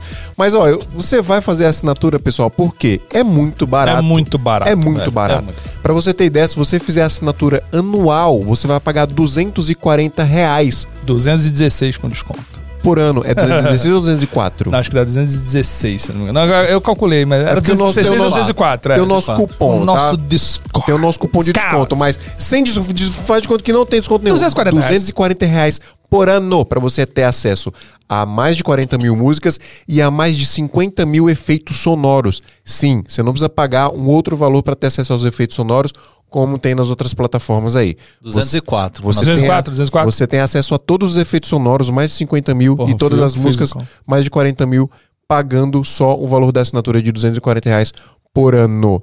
Agora, olha que maluquice. É, tem por mês também, que sai 30 reais por mês. Pode pagar mensal, que é importante. Tem outros, outros sites que não deixam Isso. você pagar mensal. Dá pra você pagar mensal 30 reais por mês, mas se você pagar o anual, vai sair o equivalente a 20 reais por mês. Só que usando o nosso cupom SMIA15, você ganha 15% de desconto sai por 204 reais. Importante, pessoal. Se você fizer assinatura mensal, esse, esse desconto é válido só para o primeiro mês, tá? Então faz a assinatura logo de um ano pra você ganhar o descontão todão aí, 204 por ano. Mano, o Artlist, eu, eu, não vou, eu não vou renovar, mas sair 1.200 reais por ano. É É, 200 dólares, né? é absurdo, né? Mais IOF. Exato, mais IOF, tudo. Então, lá vai ser muito mais barato. E tem outras coisas muito legais também. Cara, é tanta coisa legal. Curadoria para Curadoria brasileira. Tem as steams da, da música. Você vai baixar a música lá pra você usar no seu vídeo. Vem separadinho, guitarra, baixo, bateria, tudo pra você Isso usar é lá. muito maneiro. Isso é muito legal pra gente fazer a manipulação da música ali pro nosso vídeo. Enfim, Slipstream, pessoal, muito barato. É, a gente, o, o filmmaker é obrigado a ter isso aqui no Brasil, em qualquer lugar do mundo é obrigado a Eu ter. pra falo sempre, produções. salva tempo Salva demais, demais. você ter um bom serviço de áudio. Mano, o tempo que você perde, às vezes, procurando é, é, música, velho, você tem que pensar o seguinte: se tu perder ali um dia é, procurando uma música em um mês, vamos supor, todas as músicas Sim. que você procura ali de todos os seus trabalhos, você perdeu um dia, mano, você já pagou muito mais, pensa no valor da tua diária, tu já pagou muito mais do que a assinatura do ano inteiro. verdade. Exatamente. E, cara, o- o- não é nem o valor de um freela que você vai fazer, Porra, 200, 204 pelo amor de reais, tá? Você vai pagar aí a plataforma, tá bom? Então, ó, tá link aí na descrição, sleep.stream. Pode entrar lá, faz o cadastro gratuito se você quiser testar. Você vai ver que a a plataforma é bonitona, parece entrar no Netflix, no, parece entrou lá no Spotify, lá, todas as paradinhas das músicas bonitinhos, os player. É maravilhoso, pessoal. Muito obrigado, Slipstream, nosso novo parceiro aqui. A gente sempre fala, a gente é pago pra falar no máximo dois minutos aqui, a gente fica falando 10 porque o bagulho é muito Porque bom. os mesmo, na parceiros são foda, É a gente bom, só é tem bom. parceiro foda. É É, isso. É valeu. isso aí. Sleeps.stream. Stream. Vem. Cara, sabe o que eu ia perguntar pra você? Tem a trilha agora? O, não, ah, deixa sem trilha, tá bonito. é, teve aquela polêmica lá do Scorsese, né? Que ele falou que. Não, como que é? Fi- filme de cinema não é pra ser assistido em, em TVs e tal. E aí teve uma outra polêmica que era. falar do clipe do Spielberg. chegar. Eita, mesmo, você viu isso? Calma, calma, calma. Você viu isso? Ó, peraí, deixa eu desenvolver o negócio, Vai, velho. vai, vai. Os Vai caras lá. tão ansiosos. Então, teve essa questão, né, que era, é, não era pra assistir filmes em, em TV e tal, é, que aí começou um puta de- um debate em cima da, da até qualidade que a, que a TV entregava e tal. Uhum. E, em contrapartida, semana passada saiu esse, esse Pô, acabou videoclipe. Você viu ou não viu? A pergunta primeira é, você calma, viu? calma. Semana passada saiu, saiu esse videoclipe do Foi Spielberg. semana passada não, cara, foi quarta-feira. Não, foi, Não, faz cara, sete dias. Quarta ou terça-feira? Eu tava no alto da Serra Tá. da Mantiqueira. Cara, fa- faz uns dias que de saiu. férias. O que que acontece? nada, o Spielberg ele fez um, um filme em- filmado em clipe, iPhone, um videoclipe, né? Um plano sequência inteiro e tal. E assim, tecnicamente falando, tá muito ruim. Uma merda. Muito ruim. É, e aí fica na- naquela, né? Tipo assim, o Scorsese fala pra não assistir filmes, aí faz séries na Netflix. O, o Spielberg reclama da galera que, que assiste é, em casa. O Spielberg faz ele é um- boomer. Faz um, um, um vídeo no celular. Boomer, que, boomer. O que, que você acha dessas tecnologias aí? Você cara? falou que não é pra usar celular de referência, então qual é a real? Não, eu vou acabar falando de HDR. Vamos falar, vamos falar, cara. é Fala, pode importante. falar, pode falar, pode falar. Não, iPhone cara. tem HDR. É verdade, o iPhone 12 já, E já o 13, tem, é, tem já tem né? HDR, inclusive Dolby Vision. E é muito maneiro. E é legal. É maneiro pra É caralho. legal pra caralho.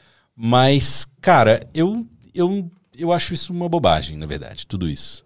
Eu acho que sim, tem filmes que são pensados pra tela grande e que a experiência da tela grande, ela é única. Porque você vai no cinema, tudo tá escuro, você se, você se dispõe a sair da sua casa, a ir até um negócio, é um programa ir ao cinema. Mano, Avatar. Exemplo simples. Quem não viu Avatar no cinema perdeu uma, aquilo que você Não, falou. mas uma não é só sensação única. Cara, Não, mas tudo só, bem, tem só isso. fazendo um paralelo do seu Avatar, eu fui assistir o filme do Doutor Estranho no cinema, em 3D. O trailer do Avatar que passou antes do filme era mais foda do que o, É. o Doutor Estranho Não, inteiro. e você perde uma sensação. Cara, Top Gun, mano, vai assistir no cinema. É, tem, tem filmes que, são, que são pensados e também tem isso, que a experiência do cinema em si mesma, ela é uma experiência única, porque você se porque você se dispõe a ter uma experiência, Outra né? coisa. Então, tipo, é outra coisa. É diferente de você sentar na tua televisão e zapear, entendeu? Tipo, é, é, é outra pira. Então, sim, é legal ir ao cinema e, e nada substitui ir ao cinema. Agora, cara, porra, é muito massa também você ter ali na tua televisão um catálogo como a gente tem hoje. Isso é impensável, cara. Isso é um negócio. Tipo, quando eu era criança, tipo, a gente ouvia filme no que passava na TV. A tela quente. tela, Tela quente. quente. é. É, né? Tela quente, a sessão da tarde. se você- Cinegala. ou- ou- Cinegala, é, né? ou- Na Cinegala, né? Domingo Corujão, maior. Corujão, Corujão. Corujão, Domingo maior. Domingo Maior. Era o único jeito de você ver, ou você ia na locadora pegar filme. E na locadora era aquela coisa, você ia na locadora, passava três horas É, na locadora. aquilo que você faz no Netflix filme, hoje, Netflix, é. rodando ali 13 horas, Você você na fazia na locadora. locadora. E, e mesmo assim, o catálogo de uma locadora, se você tivesse uma boa locadora, nem se compara Ao que você você tem. hoje tem ali. Se você tiver o Netflix, a Amazon, a Disney, a Não, HBO, porra. Velho, você tem um, um mundo. Ah, a locadora era legal. Tem o MUBI, né? E tem o MUBI pra, é, pro filme de Eu arte, trabalhei um ano na locadora, mano. Era legal. Eu, Eu também trabalhei- eu trabalhei na locadora também. indicando os filmes pra Eu tô, eu tô galera. dizendo que assim, hoje você tem um, um- um catálogo gigantesco ali e isso é muito legal. É muito, É muito legal. legal. Isso não tem nada que substitua isso. Não, e propicia outras pessoas a chegarem no cinema também. A gente tem muita produção foda de ver. Pô, pô, teve aqueles caras que fizeram o Cosmos. Você já viu esse filme? Que é um filme animal que é feito todo em Black Magic Pocket. Não, não tô. Cara, é um filme absurdo, não olhar foda. de nada aqui, É cara. um filme irado. Não, é um filme irado. Fotografia é maneira. O filme é maneiraço. O André não faz nada a ver, fica assistindo só o dia todo. Não, cara. não, o filme é muito maneiro. E aí, tipo, eles fizeram in- independente. E depois foram vendidos por uma grande produtora, começou a vender e aí entrou em vários streams. E, cara, o filme Ah, é foda. Então, 3% tipo assim. foi assim, na isso- Netflix. É, então, 3% começa a proporcionar. piloto, né? É, começa a proporcionar essa entrada. É, Mas é, deixa ele falar, Os streams calma. proporcionaram isso. Continua, desculpa. Não, é, eu acho que tem, tem isso. E, e cara, putz, eu não, sabe, não- eu acho que não dá pra comparar as coisas. Tem coisas que funcionam muito bem. Tem, uma, tem um discurso é, hoje em Hollywood que tem uma coisa de mercado, assim, que aí é uma outra questão, entendeu? Que é, você tem que lançar o filme antes no cinema pra chamar e coisa e tal, e aí depois entra. Isso tinha uma lógica do, do mercado de cinema que fazia levar público para os cinemas, porque eram estreias no cinema. Então tem uma discussão de mercado. E isso é uma discussão de mercado. Daí eu acho que pouco interessa pra gente. Então eu acho que quando o Scorsese fala, junto com mais uma moçada lá de O Nolan Hollywood, também faz isso, fala é isso, né? porque tem uma questão de mercado. Tem a ver com o mercado. Aí, cara, isso, sei lá, não, não- hoje, hoje não é uma discussão que me, Grana. atrai, assim, sabe? É, pode até ser importante, não é só que eu não tô por dentro dela. É, agora, não vejo as coisas se, se, se alterando, entendeu? Se, se competindo, assim. Eu acho que as pessoas vão continuar indo ao cinema, independente do streaming.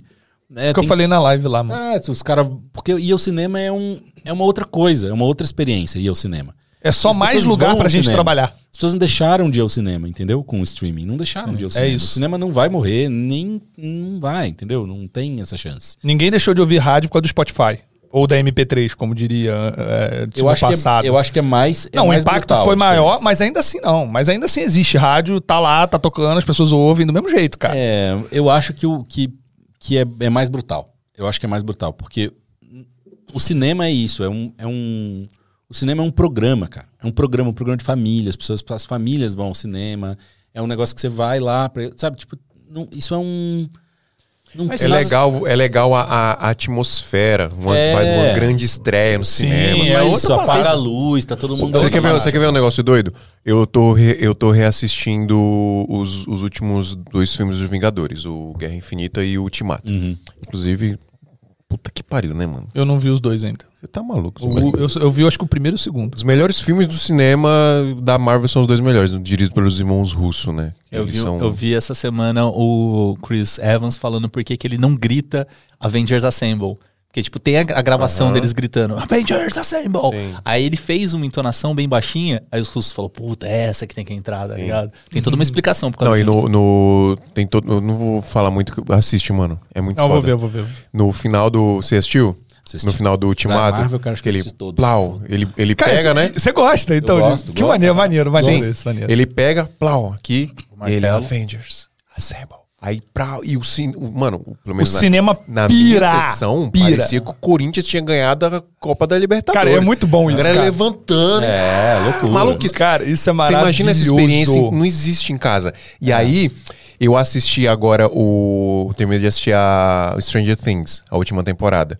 Tem a cena do, do Ed tocando guitarra, tocando É, uh, Master of mundialmente Puppets, famosa. Master of Puppets em cima do trailer. E eu fiquei, puta, cara, ia ser tão legal ver isso no Tem uma cinema. galera junto. E a galera junto. Você quer um exemplo, cara? Voltando lá na infância, mano, eu não me esqueço, e é- não é zoeira. Quando gente- não sei se vocês tiveram a experiência, talvez vocês são mais novos, mas a gente foi ver Cavaleiros do Zodíaco no cinema. a Primeira vez, todo mundo via na televisão. E aí rolou o primeiro filme, a galera, mano, o cinema inteiro cantando a música de abertura junto. Cara, é um bagulho que você não tem em casa. Cavaleiros Ah, eu adorava, É, mas, é não- legal. Mas, mano, é, um- é uma parada que, tipo, você não tem em casa, velho. Quantas vezes eu me adorava, pego numa série falando, caralho, que momento incrível, mas é só você ali, só Mas você acha que não pode virar, tipo, que nem o teatro é hoje? Tipo, a gente vai no teatro, né? Quem tem acesso tal vai no teatro. Só que vira, tipo assim, um espetáculo único. Você vai pro teatro pra assistir aquilo lá.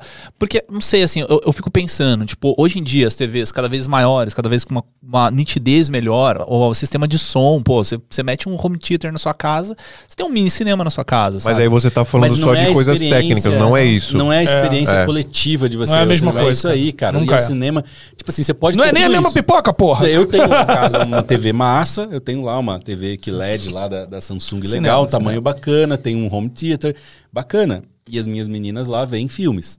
Agora, você ir no, sei lá, no domingo no, no cinema ver um, ver um filme. Tem a qualquer- pipoca com Eu fui manteiga. lá pra ver o Minions agora com, É. com elas. Putz, tô doido pra ver. Cara, legal pra caramba. Tipo, é um programa de família, é um negócio legal. Tipo, eu gosto de, de ir com a minha esposa, a gente vai, tem um filme bacana. Ah, estreou.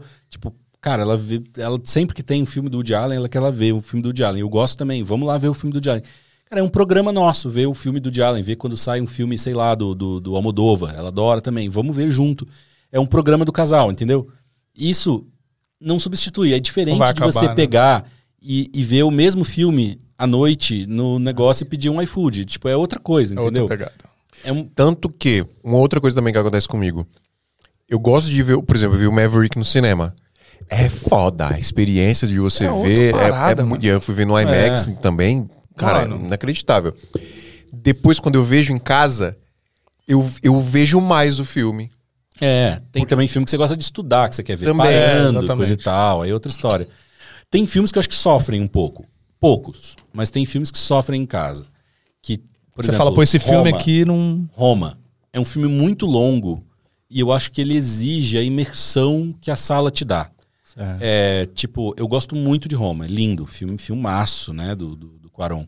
É, cara, esse filme no cinema é outra história, entendeu? Tipo, É muito vai ver difícil lá, você sei lá, se prender, né? 2001, Odisseia no Espaço. Cara, você vê, eu, eu tive o privilégio de ver esse filme no, no cinema quando eles fizeram uma, uma versão essas Remasterizada. remasterizada, sei Uhum. lá, e daí fizeram umas sessões no cinema. Cara, é brutal, cara. É um troço assim. pô, agora saiu o Poderoso Chefão, eu tava no meio de um trampo, não consegui ver.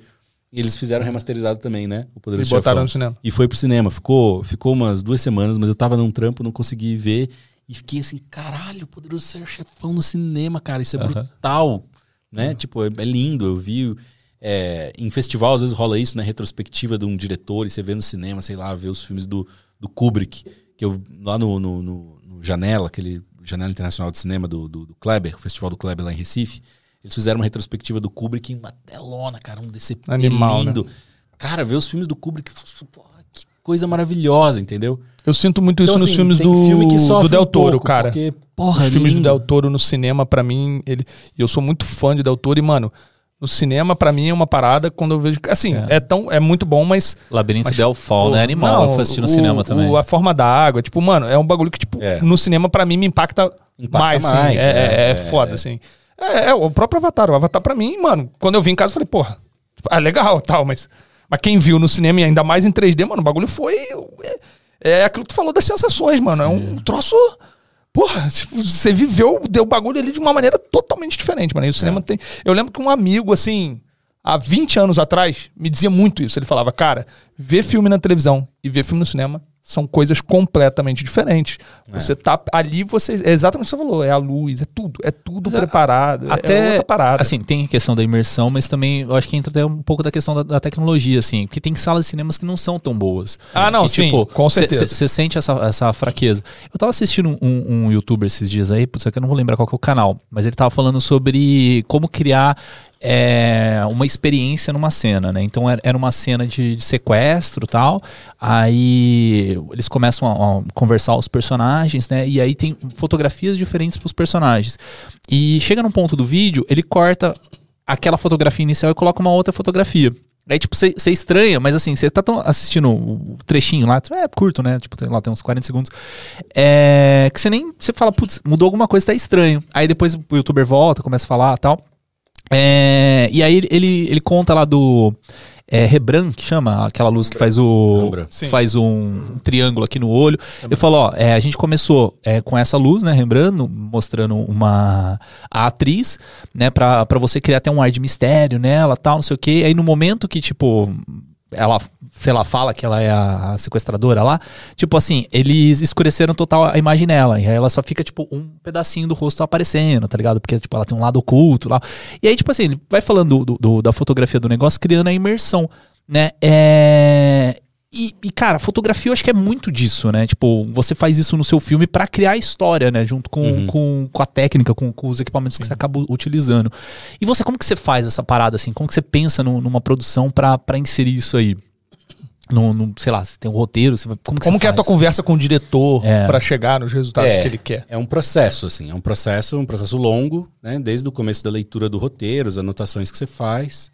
E aí você começa a visualizar isso, né? Em, em- você começa a ver isso, né? Você começa a, eu, eu gosto muito de pensar no- na ideia de primeira, primeira insight para mim vem do, de imaginar o clima de dramaticidade de- dessas cenas, assim. Então, para mim o clima de dramaticidade tem a ver com o, o quão- quanta sombra tem num- numa, Cara, numa história, assim, isso, sabe? né? Então eu vou pela sombra, o contrário, assim.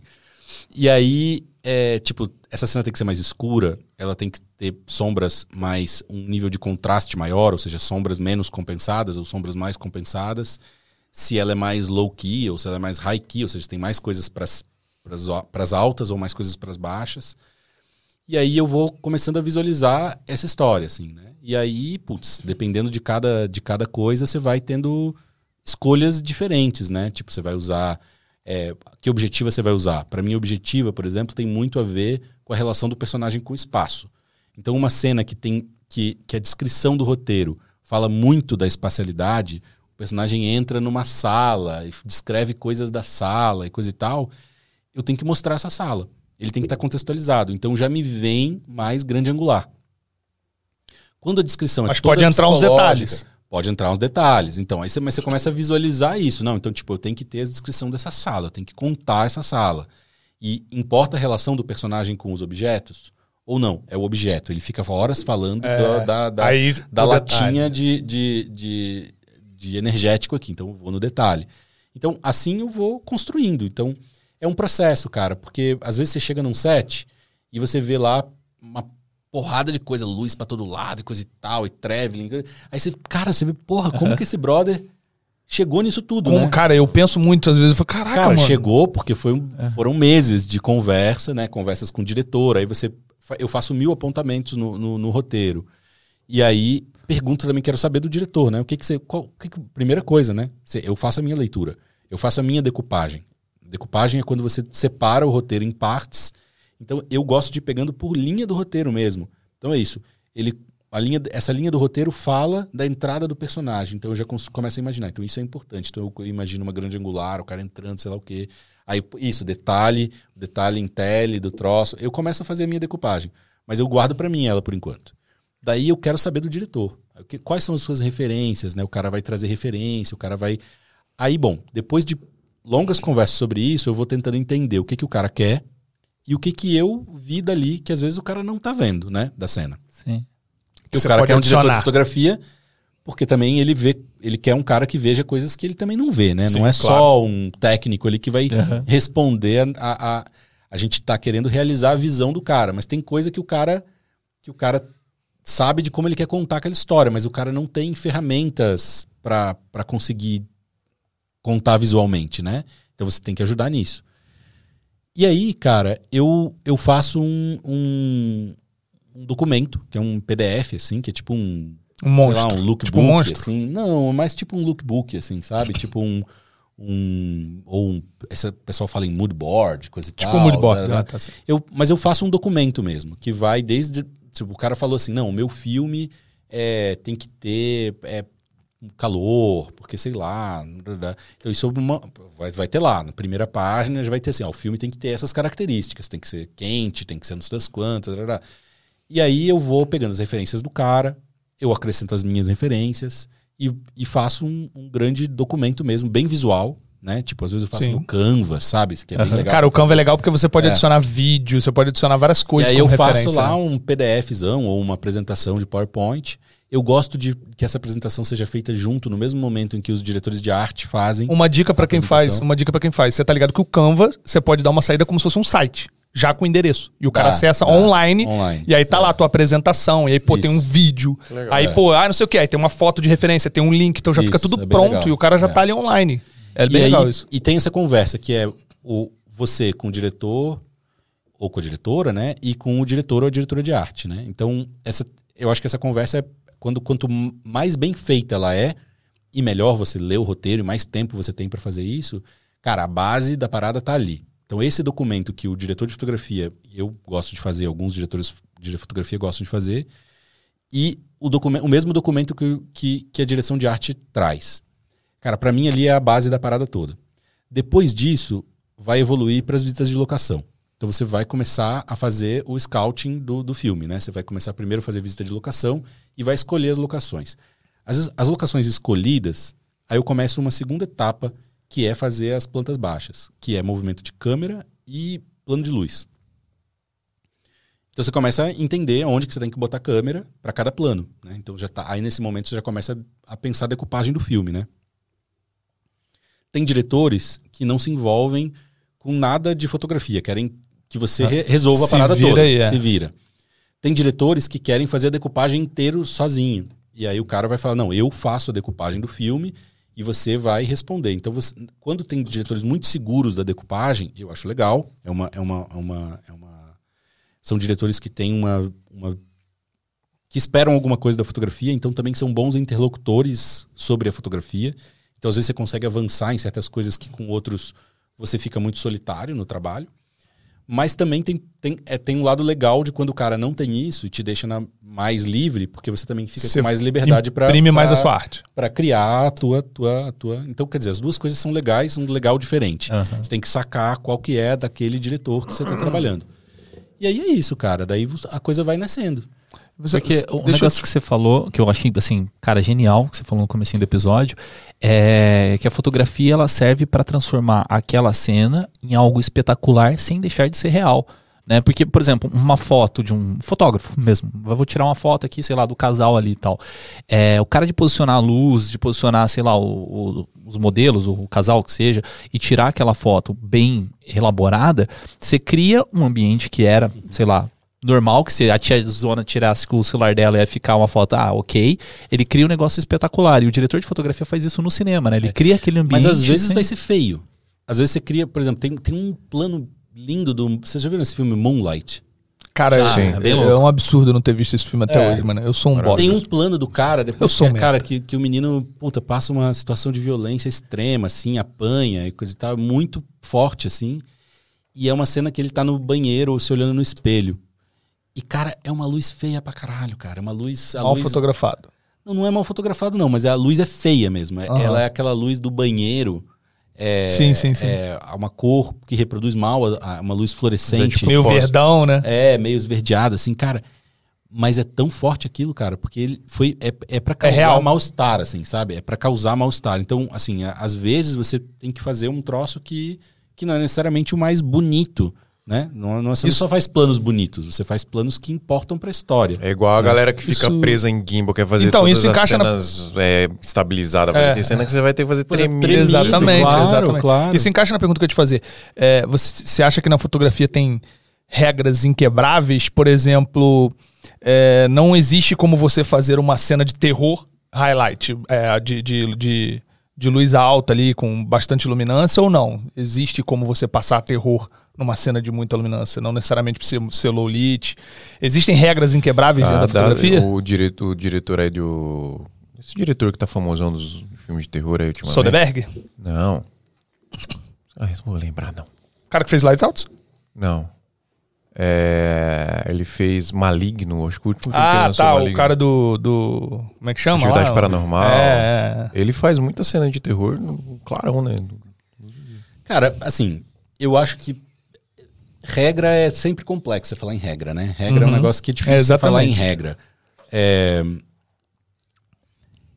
É Mas porque eu eu, vejo a galera existe, prendendo a regra. E É. aí eu quero entender isso. Não, eu acho Quero que que regra não. Regra não é, não é legal. Não é legal pensar em regra, não ajuda a pensar em regra. Perfeito. O que ajuda a pensar é. Por exemplo, para você criar. Para você criar mistério, mistério, a ideia de mistério, vem de coisas que você não conhece. Concorda? Uhum. Você tá, é o desconhecido. É mais fácil o desconhecido estar na sombra do que na luz. Perfeito. Entendeu? Então, assim. Mas é possível fazer com luz. Claro, sempre é possível, mas assim. O que você não mostra, em geral, é mais forte do que o que você mostra. Porra. Então, a- no caso desse esse exemplo, não acho que talvez não seja um bom exemplo, Uhum. porque, via de regra, ter mais sombra é melhor. É, né? É, né? Porque você vai ter mais mistério, você vai ter mais dramaticidade. Então, Sim. você, por exemplo, se você quer fazer uma propaganda de margarina, uma propaganda de creme dental, cara, você vai tirar tudo quanto é sombra, porque você não quer mistério de nada, tem que mostrar Exatamente. tudo, entendeu? Tem que ser tudo muito lindo, tudo muito bonito, você tem que mostrar o rosto das pessoas, o sorriso. Não tem que ter sombra. Então é uma, uma regra, Não é uma entre regra, aspas. É um, vem da regra, não vem porque você Vem da- tem que fazer. vem da experiência. Mas vem de que, tipo, cara, não faz sentido você querer esconder as coisas e mostrar tudo. Exato. Entende? Entendi. Agora, se fizer sentido por algum motivo da história, talvez seja legal. Aí, ok. Né? Mas, mas assim, cê- é, é uma questão de experiência, de tipo assim. é- é, você já tem centenas de pessoas que fizeram daquela maneira e ficou bom e tá bom. E tipo, você olha pra aquilo e fala assim: tá, não tem necessidade de fazer diferente? Ou não? Não, não é isso. Mas é assim, por exemplo, você falou do, do Rembrandt. É, o Rembrandt, essa, essa luz, essa luz específica, qual que é a ideia? Qual, qual que é a ideia por trás dessa luz, né? Que tem uma luzinha que fica no, no, no olho escuro, do lado escuro do rosto. Né? Você põe uma fonte de luz só, não compensa essa luz. Ela só é uma fonte de luz, única. Compensa é tipo, eu colocaria uma luz para compensar as sombras, para as sombras ficarem mais claras, menos com menos cara de sombra. Só o preenchimento, né? né? O preenchimento, O preenchimento. isso. Então eu não compenso, eu só ponho uma luz. Quanto mais lateral for essa fonte de luz, mais sombra eu vou criar no outro lado, co- co- correto? Sim. Sim. eu vou criar mais dramaticidade, vai ficar mais sombrio. Porque se a luz estiver bem lateral, um lado, se tiver, a luz estiver bem do meu lado, um lado do rosto vai ficar completamente escuro, concorda? Sim. Então, É o que acontece nesse vídeo, só pra. Essa escuridão, ela é pesada. Ela é, tipo, vai te dar um. Vai ficar sombrio, porque Aham. eu não vou ver um lado do rosto inteiro do personagem. Se eu colocar, ao contrário, a luz bem frontal na cara do brother, eu não crio sombra nenhuma. Esse seria o extremo oposto, porque eu não vou ver sombra. Seria igual aquela a luz do flash da câmera, quando você joga, põe a câmera still e põe um flash em cima, você tira toda a sombra, porque a luz é frontal. Essa não tem mistério nenhum. Não tem sombra. Você não, tem, você não esconde nada. Você não dá nenhum mistério. O que, que é a luz? E você também não cria volume, né? Porque tem uma outra história da luz que quando você tem sombra, o nosso cérebro entende o volume das Uma coisa coisas. mais 3D. Então você né? entende a tridimensionalidade da forma Sim. quando você tem sombra. Então quando você chapa, não tem sombra. Então, Por isso que quando você precisa criar- ilumina tudo. então você precisa criar volume para você ter o efeito, o tal do efeito de realidade, de tridimensionalidade. E você precisa ter sombra para você ter mistério, afinal de contas. Qual que é o teu limite disso sem ficar bizarrão? O teu O- limite é quando você ainda tem alguma luz que vaza para o olho da sombra, do lado da sombra. Esse é o limite que o Rembrandt gostava de usar. Dá o Então, tipo, volume, mas não fica. Você sombrio. ainda tem o olho. E é que eu O acho que assim, da sombra iluminada. você tá no Rembrandt, você tá no mistério. Se você vai pra lateral, você tá no sombrio, que é diferente de Aí você mistério. já tá no tenebrismo, É, já tá no exatamente. Caravagem. Exatamente. Sombrio é diferente de Mas é- mistério. é a São ideia- coisas diferentes. É a ideia desse vídeo. A gente tá, tá falando com. Não lembro agora com quem que foi no episódio passado, que ele tava falando sobre uma cena do Stranger Things. Que é, a, a menina tá presa lá. Victor. E o. É, o Victor tá falando. A menina tá presa lá e o, o cara que tá interrogando ela, tipo assim, não dá pra ver nada do olho dele. É tudo to- totalmente É a escuro. luz só vindo de cima. É, que a luz tá É, vindo é. de cima da- do interrogatório. Quando Já o dela, você consegue ver o olho. ela, eles, eles rebatem pra. Rebatem. o- É, o- porque você vê o isso olho- Quando, quando, o, quando o Gordon Willis, que é o fotógrafo do Poderoso Chefão, ele, ele propôs fotografar aquela cena Simona, da né? primeira, primeira cena do, do volume 1, que é o. Primeira cena não, tem o casamento e daí cai pra essa cena longa, Sim. que é dentro daquele quarto escritório, coisa e tal, do- do quarto. E ele tá conversando com aquele cara. Aquela luz, o Don Corleone, a primeira vez que aparece o Don Corleone, ele tá com a luz bem de cima e faz o. E tem, Aquele o olho breu, fica né? preto, né? É. O olho fica escuro. E ele quis fazer isso pra criar o, o- a ideia de que É um ele era uma figura sombria. né? Ele era uma figura É o sombria. brabo, é o brabo. brabo. E os produtores não quiseram. Tipo, esse índice de contraste é impossível, porque não vai passar nas televisões, isso aí, não sei o que lá. E aí, cara, a galera teve que. Foi uma batalha com a produção, eles aceitaram, e bom, foi um sucesso. E ele criou isso, né? Tipo. Mas Virou uma é marca, né? Aí você vai falar, tipo, puta, o que o Rembrandt criou, o que o Gordon Willis criou, tipo, é uma regra. Não, Não, é uma não regra. é uma você tem regra. que entender o porquê da parada. Exatamente. Daí você entende o porquê e você fala, tá, eu vou quebrar isso só por quebrar. Foda. Não, Não, é, é- é o que regra. você falou Não, exatamente. Eu fiz a pergunta pra te provocar exatamente a O que eu Não, acho importante bom, muito bom. é não fazer o que o episódio 6 de Game of Thrones fez, que é tudo escuro, você não consegue ver mais nada. O breu Não é não? total. E você falou de. Solta a trilha pra nós. O. João, eu queria agradecer você ter disponibilizado seu tempo pra vir aqui. Valeu, Muito obrigado, galera. cara. Você que é um cara muito brabo. Eu vou falar que pra mim foi um dos melhores, se não o melhor episódio que eu, pelo menos que eu participei, cara. Tô muito satisfeito porque a gente foi da, do bate-papo ao muito técnico. É, eu, eu, verdade. eu falo com o Fio que, pô, a galera às vezes me pede, fala, pô, fala mais assunto técnico. A gente falou de várias paradas técnicas legais que a galera vai ver e vai aprender. E, pô, e fomos pra falar de série. Cara, cara, maravilhoso esse episódio. Mano, foi muito bom te conhecer lá na piscina. Eu já falei tantas vezes de você aqui. Ah, legal. A gente, porra, passou três dias junto, fodas. Você e o Rafa são pessoas fodas, que além de conhecimento, vocês são muito gente boa. Eu fiquei muito feliz de te convidar pra vir pra cá e poder compartilhar tudo isso. prazerzaço porra, esses moleques me darem. Esses dois mesmo, aí eu já tô mano, cansado de agradecer pela, pela oportunidade de estar aqui. Tá rolando a CC Expo, É vai estar demais. lá amanhã. Estar lá Amanhã, CC Expo, tá Porque, aqui em é São porque quem Paulo, tá assistindo vai estar. É, já, já passou foi. duas semanas. Ah, é verdade. Fique esperto que vai, ano que vem vai rolar de novo. Filme com, Select, CCE, vai rolar tudo de novo. Esse evento é importante. Esse evento a é importante. Certo, galera? Você que assistiu até agora, muito obrigado. Se ainda não é inscrito no canal, aproveita, se inscreve aí. Não custa nada, não cansa, você ajuda a gente demais. Deixa o seu like aí também, faz de conta que esse like aí embaixo é um rec, ó. Aperta ele, por favor, tá bom? Ajuda nós.